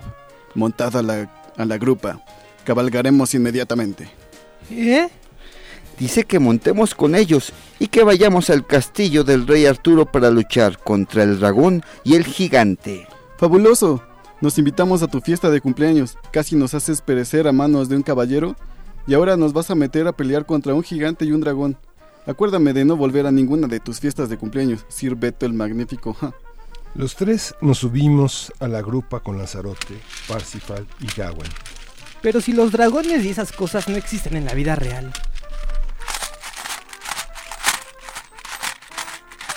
Pues yo tampoco creía que los caballeros de la mesa redonda existieran de verdad, pero si no lo son, entonces ¿con quién estamos montando a caballo y para dónde vamos? Si quieren saber a dónde se dirigen los niños y cómo acaba esta fiesta pesadilla de cumpleaños, los invitamos a escucharnos el próximo viernes a la misma hora. Esto fue Los Caballeros de la Mesa de la Cocina, de John Ciesca, traducción de María Mercedes Correa, publicado por Editorial Norma.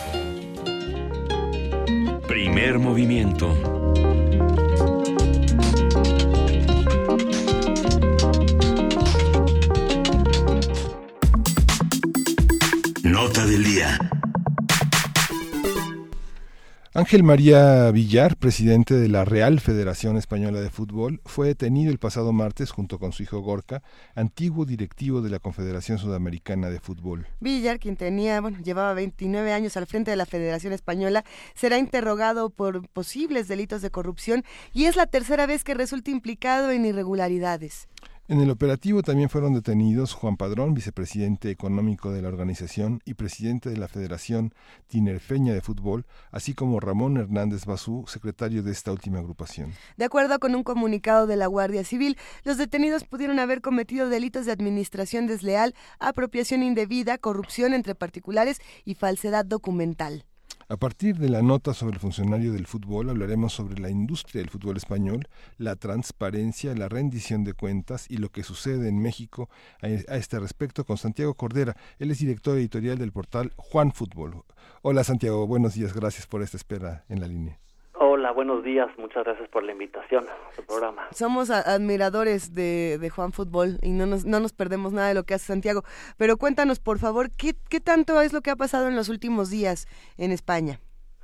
Pues mira, la verdad es que eh, fue una noticia que de alguna forma sorprendió. Así es. Principalmente eh, a, la, digo, a, a, los españoles, porque Ángel María Villar fue, digamos, eh, inició su andanza en el fútbol, fue futbolista de, del Athletic de Bilbao, eh, estuvo en la fue convocado a la selección española en su momento, después empezó ya metiéndose en el tema administrativo cuando fue eh, director del AFE, que es la Asociación de Futbolistas Españoles, es decir, el sindicato, y después, eh, allá por el año de 1988, llegó a la presidencia de la Federación Española de Fútbol. Desde entonces hasta ahora, que han pasado 29 años, eh, se mantuvo en la presidencia con siete reelecciones. Esta era su octava. Justo el mayo pasado lo acababan de reelegir. Durante todo este periodo, eh, sobre todo ya eh, en la segunda década de su mandato, Así es. empezó a ser bastante cuestionado porque pues evidentemente ya era una eh, pues era un dictador que estaba ahí perpetrado que tenía pues eh, una red de clientelismo, eh, compraba a través de favores eh, los votos de las diferentes federa bueno federaciones territoriales en, en, España. ¿Para qué? Para que él tuviera en el momento del Consejo de Reelección pues los votos los votos a su favor y lo pudieran reelegir y así mantenerse en el mandato. Pero digamos que eso fue el principio. Eh, hay que recordar que este hombre Villar fue también bueno hasta ahora es vicepresidente de la FIFA y vicepresidente de la UEFA. En su momento el año pasado cuando eh, le descubrieron una operación eh, de procedencia ilícita a Platini que era en ese entonces presidente de la UEFA incluso pues, de la presidencia y el que tomó el mando de la UEFA de manera interina fue fue Villar. Entonces, ¿qué quiero decir con esto? Que era un hombre que a partir de la cantidad de años que estuvo en, el fútbol español tejió una red a nivel internacional a tal grado que puso, eh, logró colocar a su hijo, Gorka, que también está implicado en este escándalo de corrupción, eh, al frente de la Conmebol con el apoyo de Grondona en su momento, que Grondona era, bueno, también un hombre que estuvo quién sabe cuántas décadas al frente de la Federación Argentina de Fútbol. Entonces, bueno, pues eh, salió esta semana, la detuvieron a, Ángel María Villar y a su hijo, que tenía una empresa con la cual, pues, este, sobre todo hacía negocios eh, particulares a partir de los partidos amistosos en el que incluso aparece uno eh, como posible investigación que fue, no sé si lo recordarán, en el 2010, en agosto, después de que la selección española fuera campeón eh, del mundo en Sudáfrica, vino al Estadio Azteca a jugar un partido contra México. Eh, ese partido también está bajo sospecha. Eh, ¿Por qué? No, bueno. ¿Cómo funcionaba? Pues Villar, a través de la empresa de su hijo, eh, digamos, la, contrataba para poder eh, hacer o llevar a cabo estos partidos amistosos. Hubo, creo que dos en Corea, uno en Argentina, eh, el de México, en el cual, pues por ese tercero, pues acabaron un dinero y, y, ahí fue donde los agarró la, la Guardia Civil Española. Entonces, bueno, pues no nos sorprende después de lo que del FIFA Gate que tuvimos el año pasado, pero sí nos sorprende que, que este hombre justo que se acaba de reelegir, eh, pues lo agarraron cuando menos se lo esperaba y hoy ya está detenido sin derecho a fianza y si sale culpable de los delitos que lo acusan, pues estará nueve años en la cárcel. Pero lo, lo apuntas bien, Santiago, no nos sorprende eh, lo que ocurre. Después de- del asunto FIFA Gate, ya nada nos sorprende cuando hablamos de corrupción y, y fútbol. Pero ¿qué pasa con este caso en particular y por qué es distinto históricamente a lo que ha ocurrido en muchos otros casos de corrupción dentro de, de lo que pasa en el fútbol?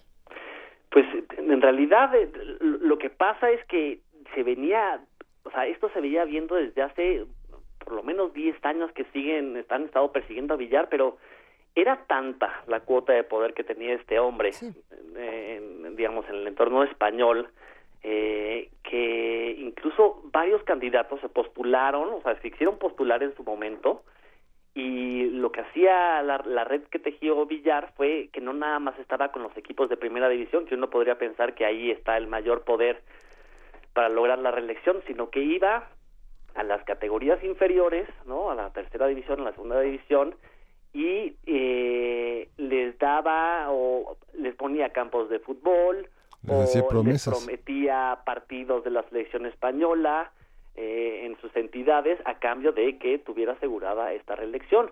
Eh, ese es principalmente el caso que lo hace en particular, ¿no? Digamos, salió a la luz cómo funcionaba y cómo operaba esa red que tejió durante, claro, pues casi 30 años. Duró 12 años menos en el gobierno español que Francisco Franco en el gobierno de España. Exactamente, entonces habla de pues todo lo que pudo hacer y deshacer Muy eh, bueno. estando ahí, ¿no? Y, y- y- y también llama la atención que era un hombre pues que sí se le relacionaba mucho a, a Blatter, o sea, se relacionaba con, con Blatter, incluso decía que era uno de sus brazos derechos, uno de sus operadores políticos, y tanta fue su influencia que logró colocar a su hijo incluso en una confederación, pues del otro lado del Atlántico, ¿no? Y pensando en su hijo, precisamente, que ya con unos días de distancia de todo lo que está ocurriendo, eh, ¿qué es más grave o, o cómo, cómo van a enfrentar estas situaciones? El caso de Gorka puede ser quizá más importante que, que el del mismo Ángel María Villar. Sí, el caso de Gorka, la verdad, de- es pues, hijo de tigre pintito, dirían por ahí, ¿no? Pero el caso de Gorka es, es muy especial porque nunca trabajó para la Federación Española de Fútbol, o sea, nunca lo unió un contrato, ni mucho menos.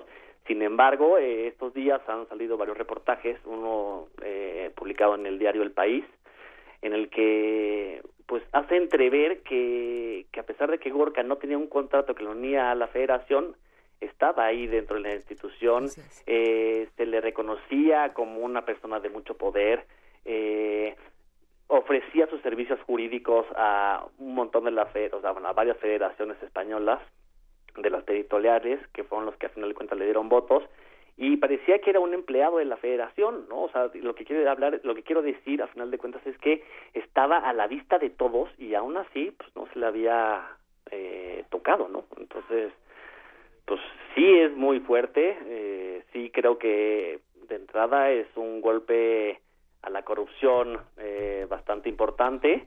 Y bueno, pues ahora habrá que, como dijo el presidente de la Liga Española, eh, Javier Tebas, ya no podemos hablar de Villar, ya ya se solucionó, pero ahora que ver cómo eh, descubrimos y terminamos con toda la red que tejió durante esos 29 años. Esa red implica también, digamos, una influencia en la, en la vida deportiva del fútbol español, del fútbol europeo.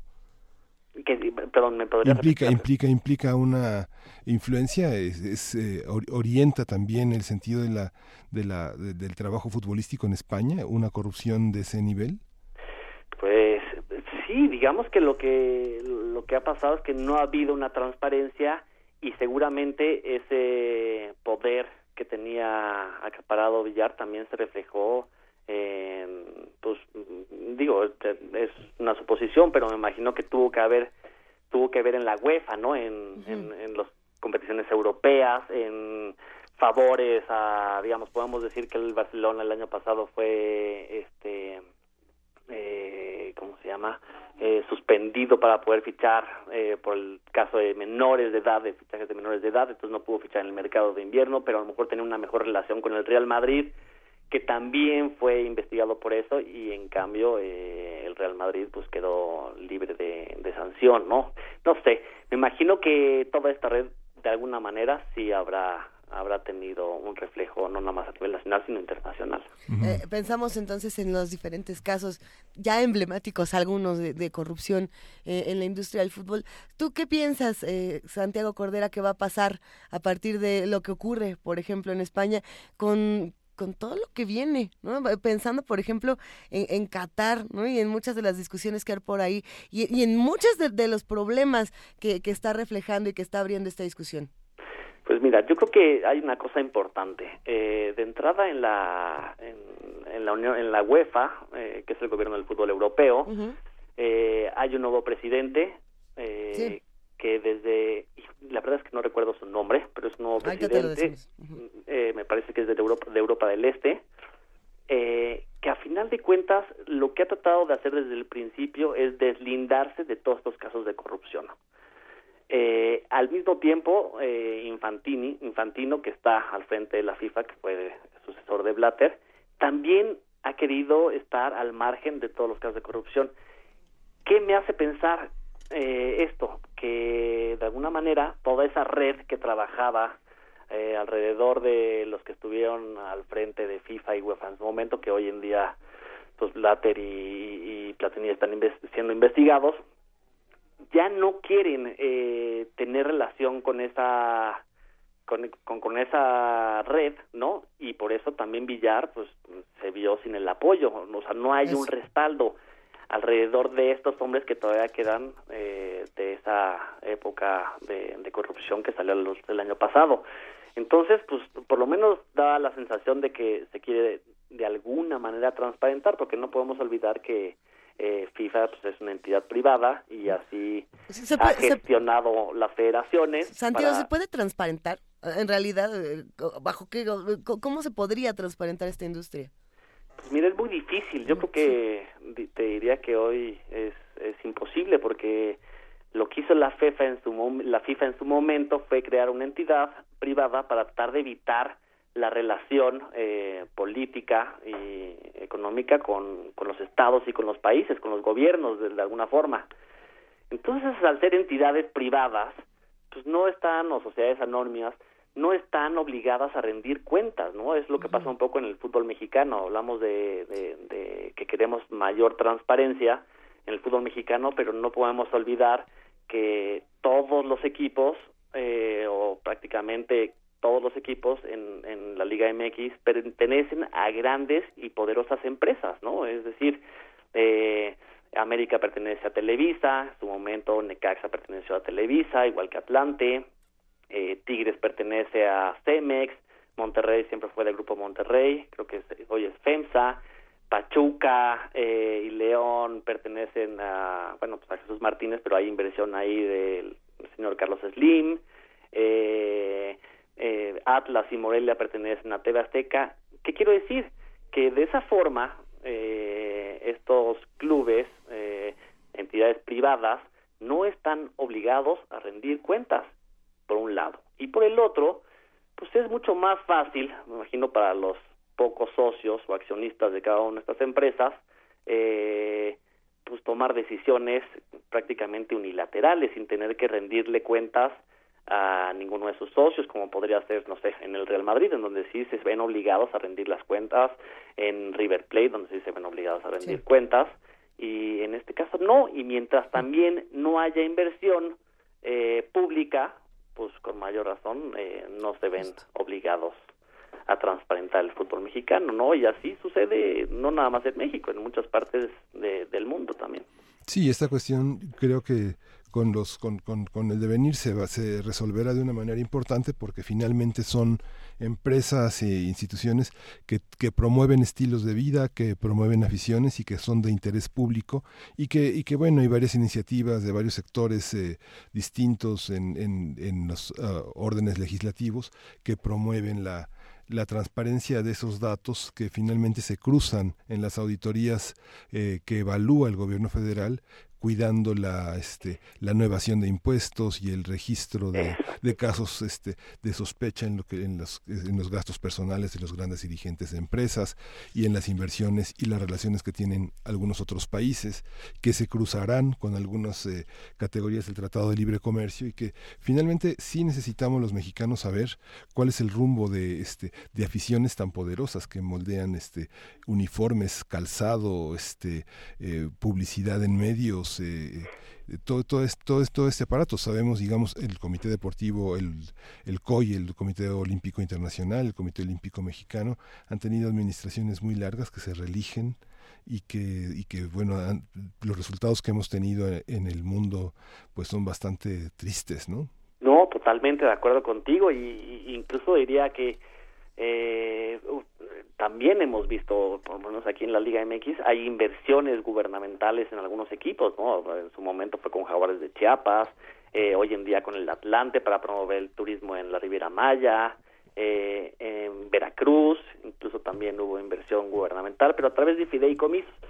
Sí, la verdad es que este régimen que, que inició eh, con el gobierno mandato de Avalanche en, en la FIFA, no recuerdo si fue por ahí de los años 80, eh, pues lo que ha logrado es una opacidad y terrible en el, en el fútbol y una y muy poca transparencia, ¿no? A mí me sorprende mucho y lo hablábamos ya, creo que justo hace un año hablábamos del mismo tema, bueno, no del mismo tema porque ahora hablamos del, del fútbol español, pero eh, hablábamos de de cómo se llama de toda la opacidad que ha habido en este en este tramado y que es difícil o sea es sorprendente que los equipos mexicanos eh, no sepamos cuáles son sus sus eh, sus cuentas no si si realmente son un negocio o no son un negocio si un jugador fue traspasado a otro club por cuántos millones y, y- y sorprende mucho esa esa falta de información que nos haría a nosotros comprender mejor por un lado el negocio y por el otro a ver la transparencia eh, porque sabemos que se mueven muchísimos intereses alrededor del fútbol no no nada más en México sino en el mundo. Muchas empresas mexicanas eh, tienen algún tipo de filosofía al interior de sus eh, organizaciones en las que ah, hablan de conflicto de intereses, de cuestiones que tienen que ver con el patrimonio que, que, que se extiende en la consanguinidad, este, la herencia que todavía, digamos, es un México pre-Juárez, ¿no? Es un México un poco to- todavía este preindependencia, ¿no? Sí, totalmente. Incluso, bueno, eh, no me recuerdo si fue el año pasado o antepasado, pero se habló de ponerle una fecha límite a, a la multipropiedad en el fútbol mexicano. Eh, y si hay una fecha estimada, no me acuerdo, no sé, no recuerdo si es el siguiente año o el que viene, cuando en principio ya no tendría que haber la multipropiedad, pero luego eh, pues el presidente de la Liga MX y de la Federación Mexicana dicen, han dicho, eh, el único problema es que no hay compradores de, de, de estas entidades, eh, ¿no? Es decir, el, el, el TV Azteca se quiere desprender de Morelia o Atlas, pero no hay un empresario que esté interesado en comprar por no sé cuántos millones de dólares una entidad eh, deportiva en materia de fútbol en México, lo que nos hace pensar o nos podría hacer pensar que que entonces no es un negocio que sea atractivo, ¿no? Para inversión, pero pues eso no lo llegamos a saber con, con claridad. Justamente, digo, muchas federaciones deportivas en México, no solo el caso del fútbol, sino las federaciones, pues no son, eh, eh, no son de interés eh, profesional para mucha gente alrededor porque tienen sueldos, no sé, mientras un federativo puede ganar tres mil pesos al mes, gana varios millones de pesos al año por fuera, como el caso de Gorka, ¿no? Digamos, los, los, los negocios que se hacen afuera son los verdaderamente lucrativos. Digo, uno ve, por ejemplo, la Federación Mexicana de Nado Sincronizado pidiéndoles eh, eh, a los eh, integrantes del equipo que compren sus uniformes, sus adornos, que es algo muy impresionante. Cuando ganan, el equipo está para hacer exhibiciones privadas en muchas ocasiones, ¿no? En los grandes hoteles, en las playas, etcétera, ¿no? Sí, entonces también ahí han salido varios casos, la verdad es que eh, muy tristes y además de, de impotencia total, ¿no? De que no van muchas veces a las competiciones internacionales atletas, los mejores atletas mexicanos, sino que van los que están alineados con el, el federativo en turno, entonces pues sí, hay un nivel de corrupción muy muy grande. El problema es que representan a México, este, ¿no? Pues sí. Exactamente, y mientras Van a, haya este van a nombre tipo- nuestro, ¿no?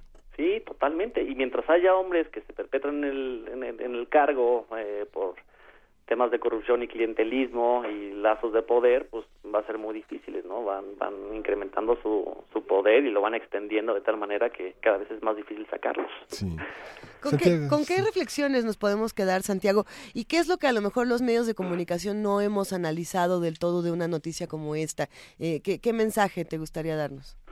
No, bueno, yo creo que de entrada se van dando pasos importantes, eh, por lo menos para tratar de romper esas telarañas y redes de corrupción que se tejieron durante 30 años, eh, que da la sensación que han perdido apoyo y, y- y poder dentro de las mismas instituciones que gobiernan el fútbol mundial, como es FIFA, en, digamos, a nivel mundial y UEFA a nivel europeo, y que sí hay eh, ya un aficionado que y un público que, que está cada día más informado, tiene acceso a diferentes medios de comunicación y que empieza a exigir pues un poquito de mayor claridad y transparencia. Me parece a mí que el- la caída de Ángel María Villar, eh, que era durante 30 años presidente de la Federación Española de Fútbol,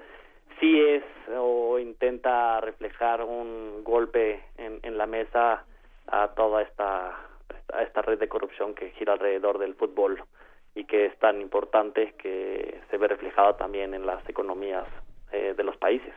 Venga, Santiago Cordera, director editorial del portal Juan Fútbol, ¿dónde te encontramos para, to- para responder todas las preguntas que se quedan aquí en redes sociales? Bueno, me pueden encontrar en Twitter en la cuenta de arroba Santi Cordera y ahí estaré para responder a todas sus inquietudes y dudas. Muchas gracias, Santiago.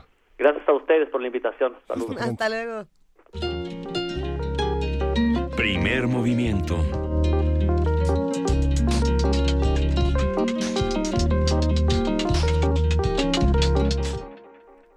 Son las 8 de la mañana con 51 minutos, es viernes 21 de julio y tenemos mucho que platicar aquí en Primer Movimiento. Los invitamos a que nos llamen, a que nos escriban. A ver, estamos en arroba P Movimiento, en diagonal Primer Movimiento UNAM y en el teléfono 55 36 43 39. Tenemos una llamada importante antes de que termine esta segunda hora. Ya se encuentra en la línea Olinka Cervantes, ella es psicóloga social, arte terapeuta y bailarina. Actualmente participa en muchos proyectos que se están desarrollando y tenemos un curso de verano interesante. Olinka, buenos días. Hola, ¿qué tal? Muy buenos días a todos. Un gusto Este, escucharte. Igualmente, pues gracias a ustedes allá en Radio UNAM este, por darnos este espacio. Eh, pues es muy importante, ¿no? Por la difusión de nuestro taller este, eh, en casa Taller El Amate, ¿no? Y el curso de verano. Cuéntanos un poco, por favor, de la mate y este curso. Empieza el lunes. Sí, ya, ya empezamos. De hecho, bueno, pues hoy oficialmente ya se concluyen las clases, ¿no? Con la SEP. Entonces, pues por eso es esta difusión para eh, los niños, niñas y adolescentes. Estamos contemplando un rango de 6 a 15 años, este, pues que vayan.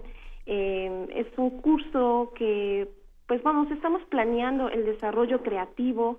Eh, somos un grupo de profesionales que vamos a impartir desde coro, instrumental, eh, la elaboración de alebrijes, el collage, ¿no? Con eh, algunos recortes y fotografías quizá de cada uno y que vaya contribuyendo como a esta pues a esta a este espacio creativo. ¿Qué más? Mm, tenemos elaboración de papalotes. Está increíble porque eh, lo da una persona que eh, tiene muchos años con el conocimiento de los juegos tradicionales y eh, la elaboración de papalotes es algo muy bonito porque se trabaja con la con la manualidad y los colores. Entonces, este pues está padrísimo, 24 de julio y eh, terminamos el 11 de agosto. Se está contemplando tres semanas. Sí. Es- hay que decir que está en Tlalpan, es un- el taller de la mate y el parque ecoturístico Tepozán. Es, eh, si nos ubicas en ese espacio, cómo llegar, que está cerca, eh, la gente que tenga interés, que termina justamente hoy su plan escolar y que el lunes quiere empezar cosas nuevas, cosas creativas y cosas diversas. Así es. Bueno, eh, el Parque del Tepozán está en Faldas del Ajusco. De hecho, eh, es muy fácil llegar porque en mm, donde es, um, En el Estadio Azteca, fuera del Estadio Azteca, hay unos transportes públicos que por siete pesos te sube directamente al parque El Tepozán y es un lugar donde, bueno, prácticamente es boscoso. Eh, es un parque ecoturístico donde se planea dar el cierre de este curso de verano. Ahí se van a exponer las eh, los trabajos realizados de las tres semanas de los chicos. Eso es algo padrísimo porque algo plus que estamos eh, pensando en cómo retribuirlo con la familia. O sea, la familia también es importante que estén vinculadas con este trabajo y entonces vean este la exposición tipo galería que vamos a hacer allá arriba y este además de pues eh, un concierto eh, de lo que vayan a interpretar los niños en el coro Em, y otra cosa también se, pane- se planea un camping ya como cierre por ahí del 11 de agosto. Curiosamente, este sí es una temporada muy bonita porque eh, es la noche de las luciérnagas. Hay un santuario dentro de ese parque que está increíble y se va a hacer la invitación para los papás quienes se quieran quedar con los chicos este y tomar fotografías. Es, es algo muy muy bonito que nos regala la naturaleza. Y los paseos, los paseos que bueno, hay una elaboración de instrumentos con objetos de reciclados, Objetos de reciclaje, hay exacto. aprendizaje de siembra, exploración del bosque, arquitectura silvestre, Sí. hacer una gran maqueta del bosque con, con animalitos, es, es, es algo importante. Sin duda. Sí, por supuesto. Y eso se va a hacer los fines de semana. O sea, quienes estén dentro del mismo curso de verano, estas actividades ecoturísticas, este, de reciclado, eh, también como poder sembrar este, desde un, una semillita y cómo cultivarla y cómo apreciar esta parte del cultivo también se, se dará ya los fines de semana. También, bueno, el mismo papalote que elaboren con nosotros se va, este, si todo, bueno, las condiciones climáticas también son favorables, bueno, se va, se va a lanzar allá este, en el Tepozán y nos van a dar las, incluso como las, la técnica de cómo volar el papalote.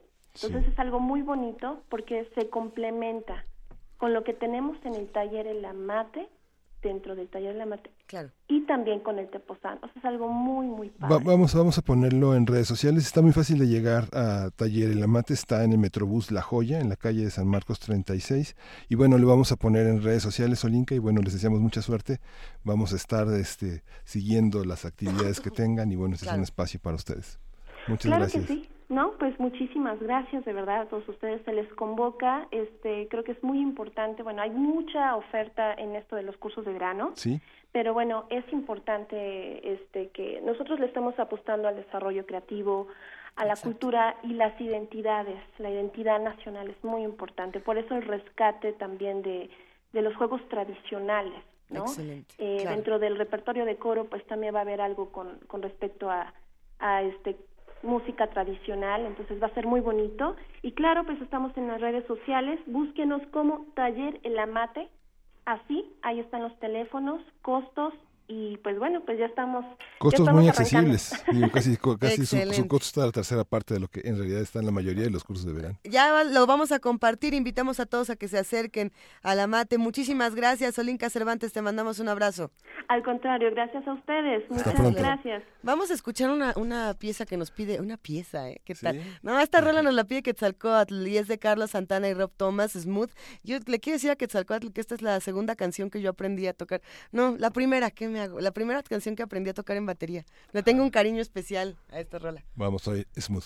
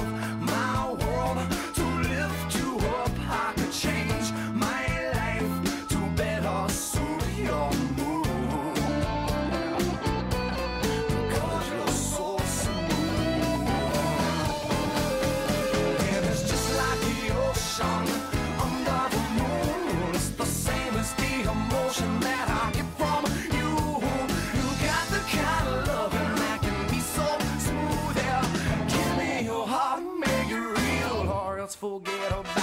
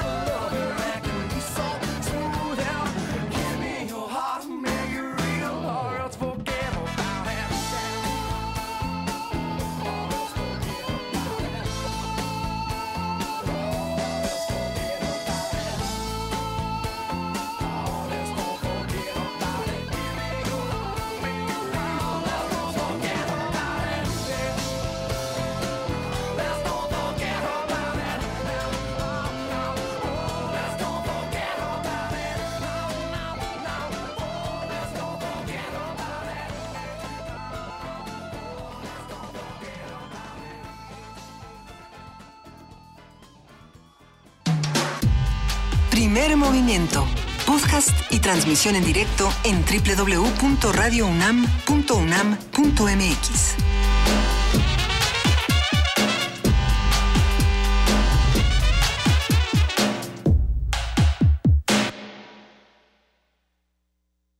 A bordo de la nave de la Resistencia existe una habitación que nunca se abre. Nunca se abre. Excepto la última hora del último día de la semana. Ahí- vamos a reírnos del mundo, a demoler los muros con canciones, a bailar en la posición que queramos. Todos eligen la música, todos la disfrutan. Todos la bailan. El Buscapiés. Tú eres el alma de esta fiesta. Viernes, 22 horas. Por el 96.1 de FM. Radio UNAM.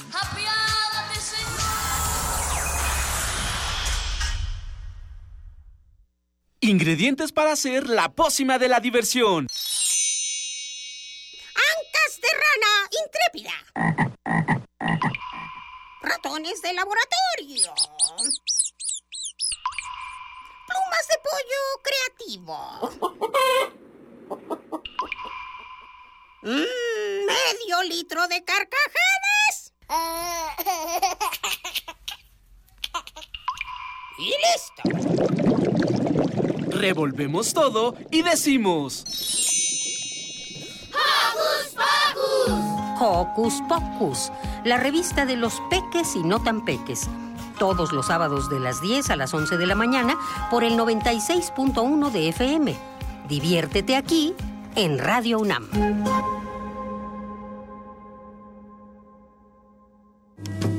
Náhuatl, Mixteco, Maya, Celtal, Tzotzil, Zapoteco, Otomí. Las lenguas originarias de México reunidas en un espacio de interculturalidad. Calme Cali. Calme Cali.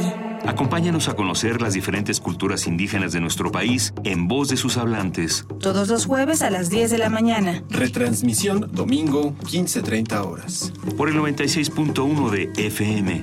Radio UNAM.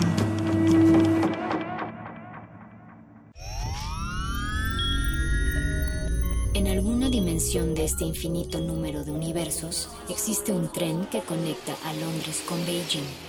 Los combustibles fósiles han sido reemplazados con biocombustible y los autos podrán volar. Donde el ser humano ha prolongado indefinidamente su esperanza de vida. Y su conciencia podría trascender su muerte. Ese universo podría ser nuestro universo. Resistor. Esto es una señal. Miércoles. 22 horas. Por el 96.1 de FM. Radio UNAM.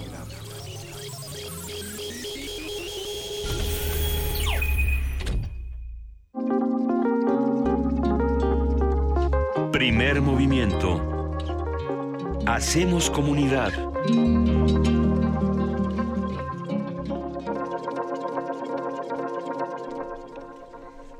Son las 9 de la mañana con 5 minutos. Hoy es viernes 21 de julio. Es viernes, así es Miguel Ángel Quemain.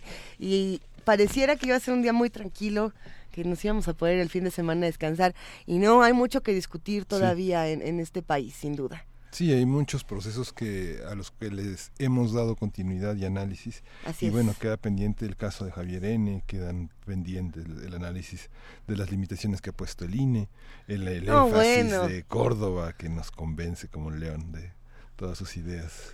¿De los que están mal son ustedes? Sí. Ah, Sí. Pues sí, está el caso del INE, está el Sistema Nacional Anticorrupción, está por supuesto lo que pasó el día de ayer en Tláhuac y así habrá muchas noticias que vamos a tener que estudiar. No solamente esas, hay que pensar en lo que está pasando alrededor de, del mundo, lo que pasa en Venezuela, lo que está pasando en Estados Unidos, En Brasil lo que ya, está pasando ya, en Brasil. Ya, ya le congelaron sus cuentas a, a Duarte no, pero a Lula sí. Eso.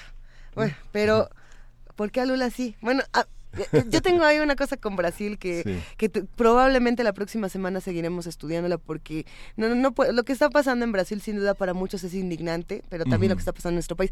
En fin, estamos en arroba P Movimiento, en diagonal Primer Movimiento UNAM y en el teléfono 55 36 43 39. Si nos quieren hacer recomendaciones musicales para esta curaduría que hoy construimos todos, mándenoslas por Twitter, díganos qué quieren cantar con nosotros. Nosotros no se las vamos a cantar, pero sí se las vamos a poner. Tenemos música nueva, tenemos poesía, así que a lo que siga.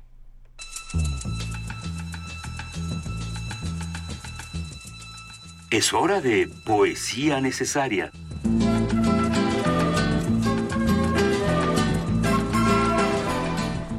Y bueno, mezclamos esta sección, Miguel Ángel, de poesía necesaria con música nueva, ya que estamos en curaduría que todos Sí. construimos. Y yo me quedé muy ah, impresionada con la plática que tuvimos con Leopoldo Baliñas sobre la- el lenguaje y la violencia. Eh, mucho de esto ha, ha estado en primer movimiento, estas discusiones, por ejemplo, cuando hablábamos de la construcción del muro que, que se quería hacer entre, entre México y los Estados Unidos, si era un muro, eh, digamos, ideológico, si era un muro físico, si era algo de discurso, en fin, todas estas discusiones que han generado violencia desde el año pasado hasta ahora tienen tienen muchas interpretaciones, algunas de ellas pues salen a través de la poesía. Desde hace ya algunos meses Círculo de Poesía está sacando este hashtag Poesía contra el Muro, donde pues muchos autores se han sumado y han, y han mandado propuestas interesantes, otras se han recuperado eh, de parte de los, de los amigos de Círculo de Poesía, a quienes les mandamos un abrazo, y se combina con música nueva. Esta semana, hablando de lenguaje y violencia, salió el nuevo disco de Nine Inch Nails. De hecho, hoy, a partir de Hoy lo pueden encontrar en sus plataformas eh, digitales como Spotify, Apple Music, eh, YouTube y demás. El asunto es que Trent Reznor es conocido por ser uno de los maestros de, la música rock, del industrial y de muchos otros géneros. también para, hace mucha música de soundtracks. Y él en algún punto, hace un par de discos, decía, eh, pues yo era republicano y debo reconocer que me equivoqué. ¿No? Justamente, esto ya era en, tiempos de Bush, imagínense. Y siempre ha sido muy político. Entonces, hablando ahora un poco de Donald Trump, su nuevo sencillo llamado Less Than, eh, precisamente hace una, una pregunta a la sociedad de y ahora nosotros, ¿qué vamos a hacer? Entonces arrancamos Poesía Necesaria con Los Censuradores, a los censuradores de Anne Waldman y continuaremos con Less Than de Nine Inch Nails. Voy saliendo de la tumba, hombres de guerra, justo cuando me creían fuera de combate, atrapada, escondida, ahora voy saliendo. ¿Sienten cómo el suelo retumba bajo sus pies? Se está rompiendo. retorciendo, se está metiendo en su punto de vista, en su propiedad privada. Hombres de guerra, censuradores, prepárense, peces gordos, prepárense. Ahora voy saliendo. Estoy sacando todo lo que estaba escondido. Prepárense, peces gordos, prepárense. Saldré con todo lo que querían enterrado. Todos estos textos herméticos con historias de mujeres sexys y peligrosas. Mujeres de lenguas lascivas, ojos afilados, pezuñas. He estado entrenando mis músculos. Están fuertes. Estoy empujando la tierra con todo lo que intentan censurar. Toda la iconoclasia y la valentía que desprecian todas las burlas contra tu insignia y saludo. Vengo del infierno con todo lo que siempre han reprimido, todas las fantasías sucias, toda la escoria se está devolviendo, les estoy enseñando la salida, van a ladrar y burlarse y rabiar y morder, estoy abriendo la caja. Bu.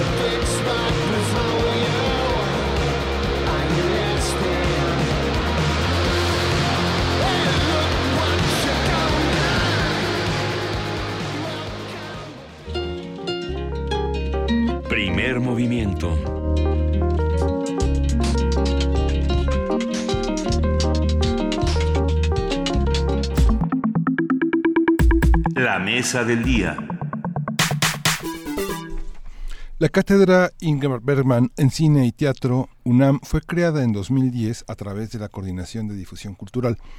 Tiene el objetivo de ser un espacio de reflexión y formación académica que fortalezca y amplíe la cultura cinematográfica y teatral entre los universitarios y la sociedad en general. Para ello se realizan conferencias, mesas de reflexión y talleres con personalidades de cine y teatro nacionales y extranjeros. Uno de los esfuerzos que lleva adelante la Cátedra Bergman es el aula de espectadores de cine que busca formar espectadores activos y críticos, que esto es algo importantísimo.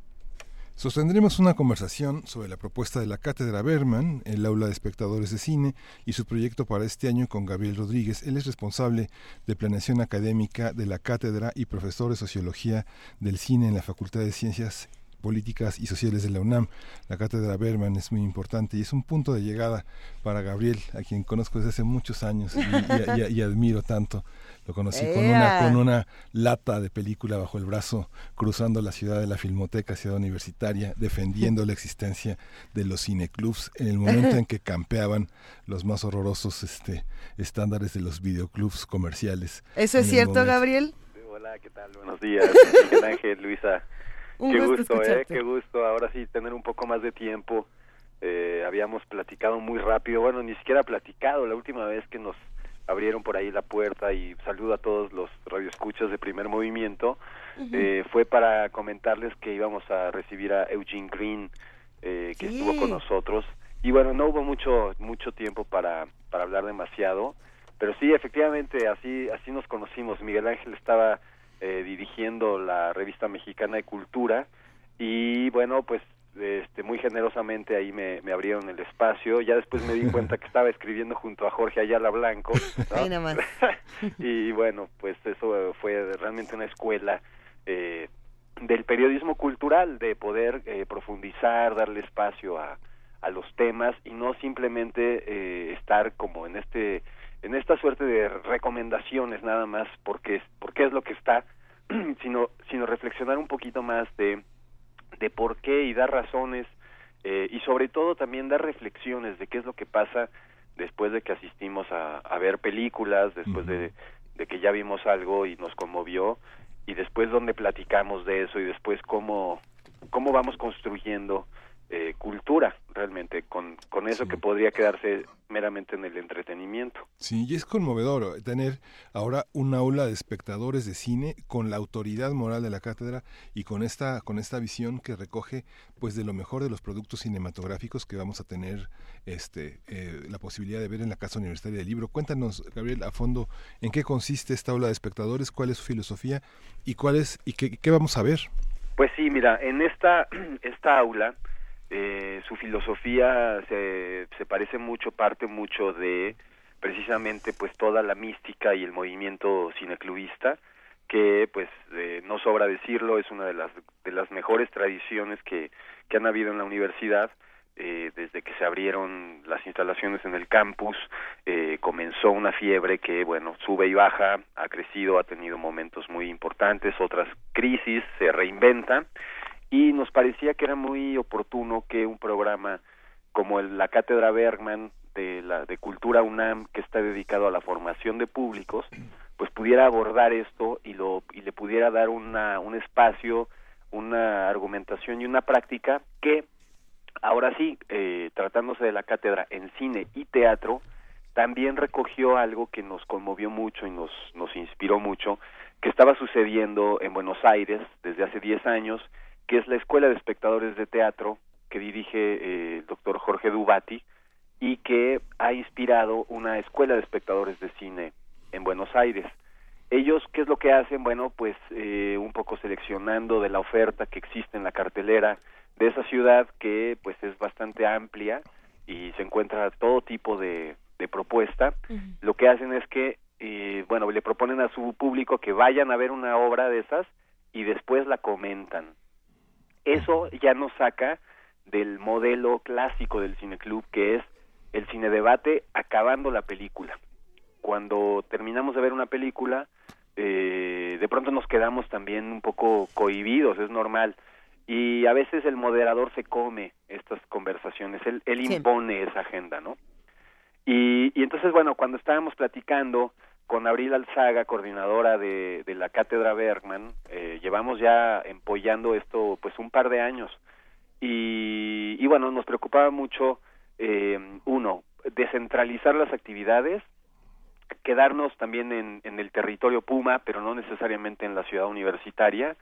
De ahí que hubiéramos buscado y acogido con tanto gusto esta invitación que nos hizo eh, eh, Fernando Chamizo, el director de, de, la Casa Universitaria del Libro, uh -huh. para irnos ahí y proponerles este proyecto que, bueno, de lo que se trata, eh, un poco retomando estas inspiraciones, pero también ajustamos a un modelo que es el nuestro, y es, bueno, eh, en colaboración con la UNAM, como saben también, pues la UNAM está llena todo el año de grandes eh, propuestas eh, para los para los públicos entonces comenzamos con un con un ciclo una temporada con el FICUNAM. Hicimos un ciclo que se llamó Ecos del FICUNAM en donde empezamos a revisar con más eh, paciencia porque también lo que pasa en los festivales es que es una tormenta de películas que bueno no todo el mundo puede ver todo.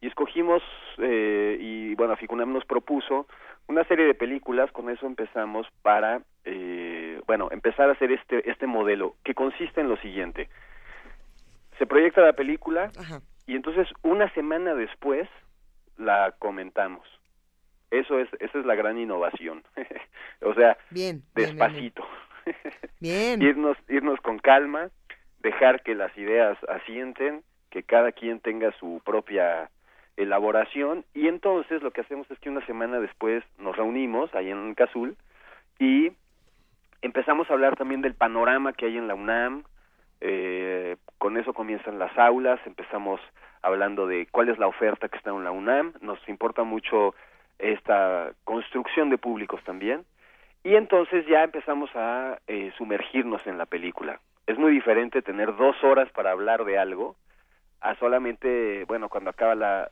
los cine debates, por lo general, bueno, pues no pasan de una hora, porque la gente ya se tiene que ir, Claro. porque ya se dedicó dos horas a ver una película.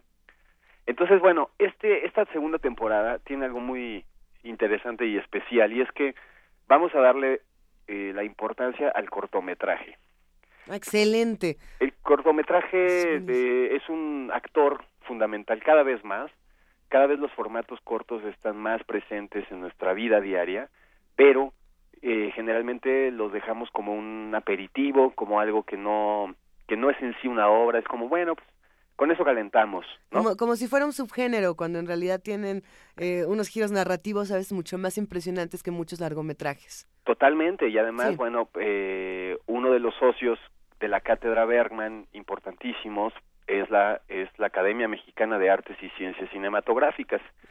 Entonces, eh, nos parecía fundamental que la que pudiéramos salir de este círculo vicioso en el que estamos encerrados, en el que, bueno, no es que lo vayamos a resolver nosotros, pero tenemos que ser muchas instancias las que las que propongamos cómo vemos el cine mexicano, dónde vemos el cine mexicano, porque eso ya pasó de ser una, una casualidad a una prácticamente una tragedia, que no encontramos el cine mexicano en las salas comerciales. Eso nos llevaría a otro programa analizando las eh, las bueno las cadenas comerciales cómo organizan su agenda en función de qué intereses y bueno es un poco ridículo que el cine mexicano que tiene tanto prestigio en el extranjero y así lo señaló el año pasado el cineasta Paul Leduc en su discurso cuando aceptó el Ariel de Oro Muy dijo fuerte su discurso. el cine mexicano es invisible.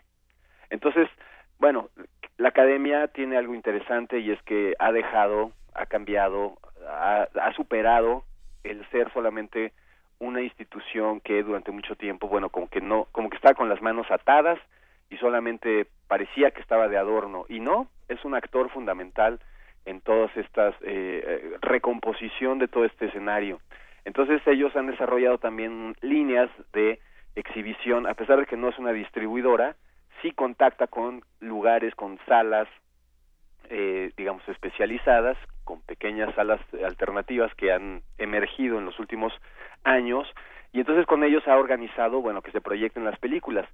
Entonces, con la cátedra Bergman, digamos que la diferencia es que nosotros, además de eso, pues le damos una perspectiva también de estudio, de pensar exactamente cómo se están contando estas historias, quiénes las están contando, desde dónde, y bueno, va a ser algo muy interesante y positivo poder dedicarle más tiempo eh, a reflexionar sobre si están eh, consiguiendo contar las historias, no están tan buenas, si están, cuáles son, etcétera, y que eso lo entendamos que eso es parte de lo que necesita el cine mexicano. Y no solamente creer que de la noche a la mañana se ganan premios, los autores se vuelven famosos, sin construir y sin bordar esto que es tan importante con su propio público. Sí, bueno, sin historia no hay película. Pero hay, algo que me, me llamó mucho la atención, Gabriel, de lo que estás diciendo, recordar esta, esta frase del Edu que el cine mexicano es invisible. Eh, antes de, volver precisamente a cómo construimos estas historias y cómo las deberíamos de estar discutiendo, me gustaría preguntarte por qué, ¿por qué pensaríamos actualmente que el cine mexicano es invisible? ¿Por el público? ¿Por eh, las distribuidoras? O, de origen? Es decir, desde, desde los que las escriben, desde los apoyos que se les dan a los nuevos directores, a los nuevos guionistas desde diferentes lugares como IMCINE, por ejemplo. ¿Qué, opinas de todo esto? Pues mira, yo creo que, que el cine mexicano, eh, digamos, y un- en un país tan grande como México y en un lugar que tiene tanta fuerza visual, eh, bueno, no ha sido invisible. O sea, es un cine que ha estado siempre presente, es un cine que ha marcado, que ha, que también ha asimilado las miradas extranjeras que nos han ayudado a comprender la belleza de lo que se encuentra aquí, eh, que nos han ayudado a comprender las contradicciones. Simplemente pensemos en, en que viva México desde ahí para acá es muy es muy positivo la presencia de, de miradas extranjeras eh, México se conoce su industria cultural en, el, en Centroamérica, en Latinoamérica, por el cine, su identidad cultural se exporta a todos lados por sus películas, o sea, sería un exceso decir que es invisible, pero lo que sí es, es verdad es que eh, las instituciones y el Estado se ha visto maniatado con las empresas privadas. O sea, empezó a ser invisible en el momento en el que el Estado perdió el control de las salas de cine. Eso es lo que pasó. El Tratado de Libre Comercio impuso condiciones muy desventajosas para el cine mexicano y bueno, solo hay que pensar y, y, y recordarle al auditorio cómo el año 91 es el año en el que otra generación del nuevo cine mexicano emergió, los que hoy en día ya son eh, realmente las estrellas internacionales, me refiero por supuesto a Cuarón, eh, Del Toro, eh, Carrera, Mariano Varo eh, y eh, Alberto Cortés, ellos son los que salieron en el año 91 y lo que y, y justamente como como dijo hace un momento Miguel Ángel, lo que pasó en los años 90 es que entró el video. Entonces, entre que se ha ajustado el mercado eh, y se ha dado este relevo de cineastas, donde no se ha dado el relevo es en la mentalidad de quienes programan las salas comerciales. El problema no está en que no se produzcan películas, se producen, hay incentivos, hay incentivos para el cortometraje. La academia pri- eh, premia los cortometrajes desde el- los años 70, el documental este, desde el 72, los de ficción desde el 77, las animaciones desde el 99. Es un, es un actor eh, que está ahí. El problema está a la hora de ver la agenda de las pantallas. Claro. Entonces ahí es donde está ese gran problema. Pero a ver, pensando en, la- en las agendas de las pantallas, los cines están ahora compitiendo, como lo estaban mencionando, con todas estas nuevas plataformas, eh, con, sobre todo con muchas plataformas digitales, el caso de Netflix, el caso de, no sé, eh, Claro Video, cuántas se puede uno imaginar, o YouTube, por ejemplo, donde el cortometraje en particular, que es el, el tema que, nos apasiona el día de hoy, eh, tiene más distribución o más vistas, ¿no? más, más likes. ¿Por qué el cine no proyecta tanto cortometraje? ¿O qué cortometrajes nos hemos perdido? Porque hace unas semanas estaba, teníamos una, una charla muy rica aquí sobre cortometrajes, Gabriel, y, y de pronto nos dimos cuenta de que no conocíamos tantos. Y de, que, y- y de que por más que nos gustan, a veces no sabemos quién los hizo, quién los escribió, eh, de dónde salieron, qué nos contaron, en fin. Pues es que pasa que el, el cine, eh, y eso es también algo importante que, que, que está pegado ahí, ¿no? Eh, es que el cine es un, tre- un entretenimiento. Entonces, con esa etiqueta vende y no vende. Vende cosas que dice que son para el entretenimiento, pero luego dice que no vende cosas porque no es para el entretenimiento. Es muy tramposo. Entonces, si pensamos que el, el- la duración de una película la, imp- la impuso una sala, o sea, y eso fue hace muchos años, que dijeron, no, no, no, no, necesitamos que las películas no se pasen de 90 minutos, porque si no, no nos da chance de poner muchas funciones al día. Entonces eso impuso toda una manera de construir películas, toda una arquitectura dramática por sus 90 minutos. Entonces, el cortometraje eh, no es un desconocido en, la, en, la, en las pantallas. Eh, el cortometraje durante mucho tiempo se proyectaba antes de las películas los noticiarios fílmicos. Claro. Los noticiarios encontraron una edad de oro que, bueno, aunque nosotros no lo vimos, lo sabemos porque está la historia de toda la serie de que produjo eh, eh, Manuel Barbachano Ponce, que se llamaba Cine Verdad, telerevista, en donde, bueno, los guionistas eran nada más y nada menos que chavales como José Emilio Pacheco, Carlos Monsiváis, Estos jóvenes. que hicieron sus pininos en esas en esas eh, en esos momentos en los años 50 y que eh, poco a poco también se fueron perdiendo estas empresas independientes. Recordemos que Barbachano produjo Raíces después produjo Torero produjo Frida Naturaleza Viva. Entonces hay una mentalidad independiente que siempre está como atendiendo pero el problema de nuevo regresamos es en la sala de cine.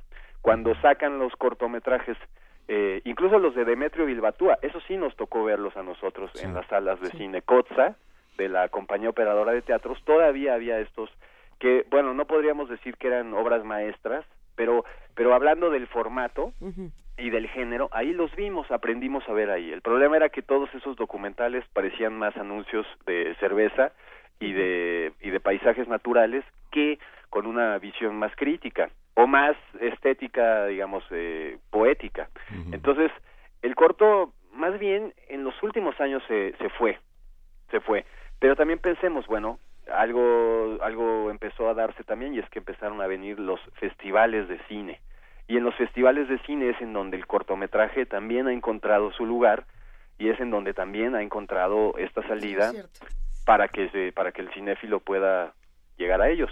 Sí, y esto que mencionas, eh, Gabriel, es muy importante, digamos, es, por decirlo de una manera coloquial, los patos le tiran a las escopetas, las salas definen el tiempo de las películas y, y los mercadólogos definen lo que es eh, un, un nuevo género narrativo cuando se dedican a hacer anuncios de jabón y de, y de bebidas. Lo mismo ahora que mencionaste el periodismo cultural, eh, uno encuentra eh, que los editores de los grandes periódicos, los periódicos más ilustrados, deciden que, que, que- que la gente que la gente no lee, eh, que la gente no lee y hacen de espacios para dedicados a las fotografías, que tu texto no, no sea más grande que las fotos. Totalmente. Gabriel, tengo que hacer una pausa porque vamos a despedir este, el espacio. No, no, no, no, no, no, no, no nos despedimos nosotros, nomás De Tino, hacemos Gabriel, de Tino. eh. Gabriel, Nos vemos No. de, la, de la señal. de la señal en la AM, ¿no? Sí, vamos a despedirnos. Muchas gracias para todos los que nos acompañaron en AM. Continuamos con nuestra programación habitual en FM y a los que se quedan en AM continúen con Radio UNAM.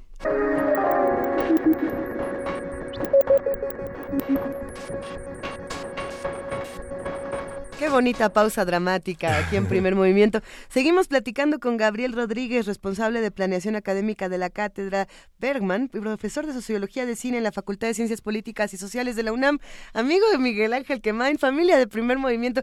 ¿Qué más podemos decir de Gabriel Rodríguez? Eh, ¿En qué nos quedamos? Nos quedamos en esta parte del periodismo cultural, que es- esto que señalabas, Gabriel, es muy importante porque por una parte el cine está en las páginas de espectáculos, pero por otra en la parte de cultura. ¿Cómo hacemos? ¿Cómo, cómo estamos difundiendo el cine? Estos nuevos formatos ayudan a entender estas, estas producciones que hoy este, promovemos, como es el corto, eh, Netflix, Claro Video, Claro. este, Clarion, todos estos espacios. Sí, por supuesto que ayuda y, y, y bueno, hay que ir de nuevo a, a un clásico para, para poder contextualizar todo esto. O sea, el problema es que los medios ahí están el, el, eh, y, y vamos a encontrar que cada vez eh, esto se, de- se desarrolla, ¿no? Eh, tú decías, yo lo conocí, nos conocimos cuando yo eh, regresaba en el metro eh, de la filmoteca que estaba en San Ildefonso y yo estaba en el Cineclub Políticas y nos tocó todavía un tiempo en el que íbamos a recoger eh, pizzas de 16 milímetros. Y bueno, a mí me tocó estar en un cineclub y, y nunca proyecté un DVD. O sea, yo ya me separé del cineclub y nunca preparé, nunca tuve que hacer estas funciones con DVD. Hubiera estado muy bien porque era mejor que el VHS. Pero hoy ya ni siquiera necesitamos copias. Hoy ya no se necesitan, o sea, hoy son archivos y códex. Y, y- y está muy bien en el sentido de que eso agiliza, eh, puede democratizar, pero el gran problema es qué hacemos con esas películas, o sea, cómo lo vemos. Lo que ha pasado y lo que ha cambiado no solo es que haya una tecnología mucho más eh, amable y mucho más eh, con calidad y con durabilidad en cierto punto. El problema es que hay una individualización de las experiencias cinematográficas. La crítica de decir, eh, bueno, está ahí, pero, pero ¿en dónde lo vemos? ¿Lo vemos en una pantalla grande? El cine se hace para verse en una pantalla de 8 metros y lo estamos viendo en unas pantallas que, que son más chicas de 8 centímetros. Entonces estamos reduciendo toda una visión de la realidad que están decidiendo gente creativa y nosotros la estamos consumiendo como si fuera una eh, golosina visual. Entonces, bueno, eso no solamente termina ahí. Después, ¿qué hacemos? Bueno, ahora puedes mandarle el comparte, está padrísimo, pero lo platicamos, lo profundizamos, lo tejemos, lo criticamos, después escribimos en un blog y decimos, oye, pues esto y esto y esto. Si, no, si decimos no a todas esas preguntas, hay que preocuparnos, porque entonces quiere decir que estamos entrando en una dialéctica de consumo chatarra de las Claro. imágenes. Pero, Gabriel, ¿qué tendría que tener un cinéfilo audaz en estos tiempos? ¿Cómo, cómo, ¿Cómo compartir? Un- Bueno, pues, hay- o sea, hoy los proyectores son cada vez más, este, digamos, portátiles. Eh, ya tienes unas eh, bocinitas Bluetooth. este, o sea, ya todo eso es cables y todo eso cambia, digamos, y hay, hay muchas posibilidades. O sea, hoy hay muchos lugares, hoy hay muchas paredes, hoy hay muchos. Ahora que hablamos de los muros, pues hay que, si va a haber muros, pues entonces hay que hacer pantallas en los muros, ¿no? si, si deberían ser puentes, pero, pero nos están poniendo muros, bueno, vamos a proyectar ventanas en esos Eso. muros, vamos a abrir esos muros con, con pantallas. Y entonces, pero vamos a hacerlo colectivamente, vamos a tomarnos la molestia de oír al otro, vamos a tomarnos la molestia de estudiar tantito de qué se trata la película y vamos a presentarla, vamos a hacer un pequeño protocolo. Fíjense que en estos eh, tiempos de que hablamos tanto de la ciudadanía y de los diálogos y de qué importante es la sociedad civil y todo eso, entonces vemos que aquello que está en ese mundo del entretenimiento, en realidad deberíamos convertirlo en conocimiento. Cualquier película es buena para, para hablarla. No tenemos que ver necesariamente películas que sean de eh, también Miguel Ángel dijo los videoclubes, entonces los Claro. videoclubes que hacen nos etiquetan el mundo y nos dicen película extranjera, ¿no? Nos enseñan que el mundo es cine mexicano, drama y extranjera.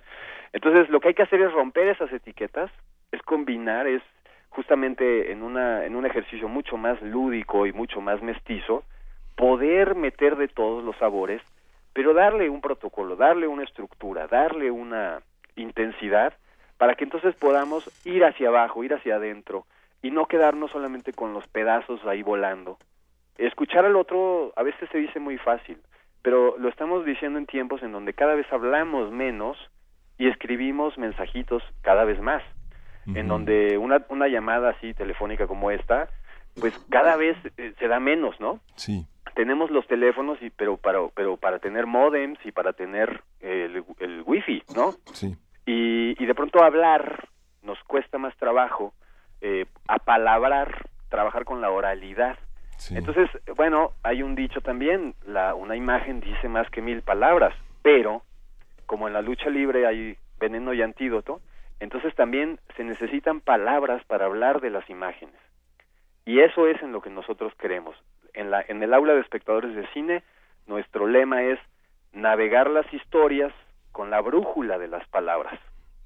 Vamos a ponerle palabras a esos a esas películas. Sea un largometraje, sea un cortometraje.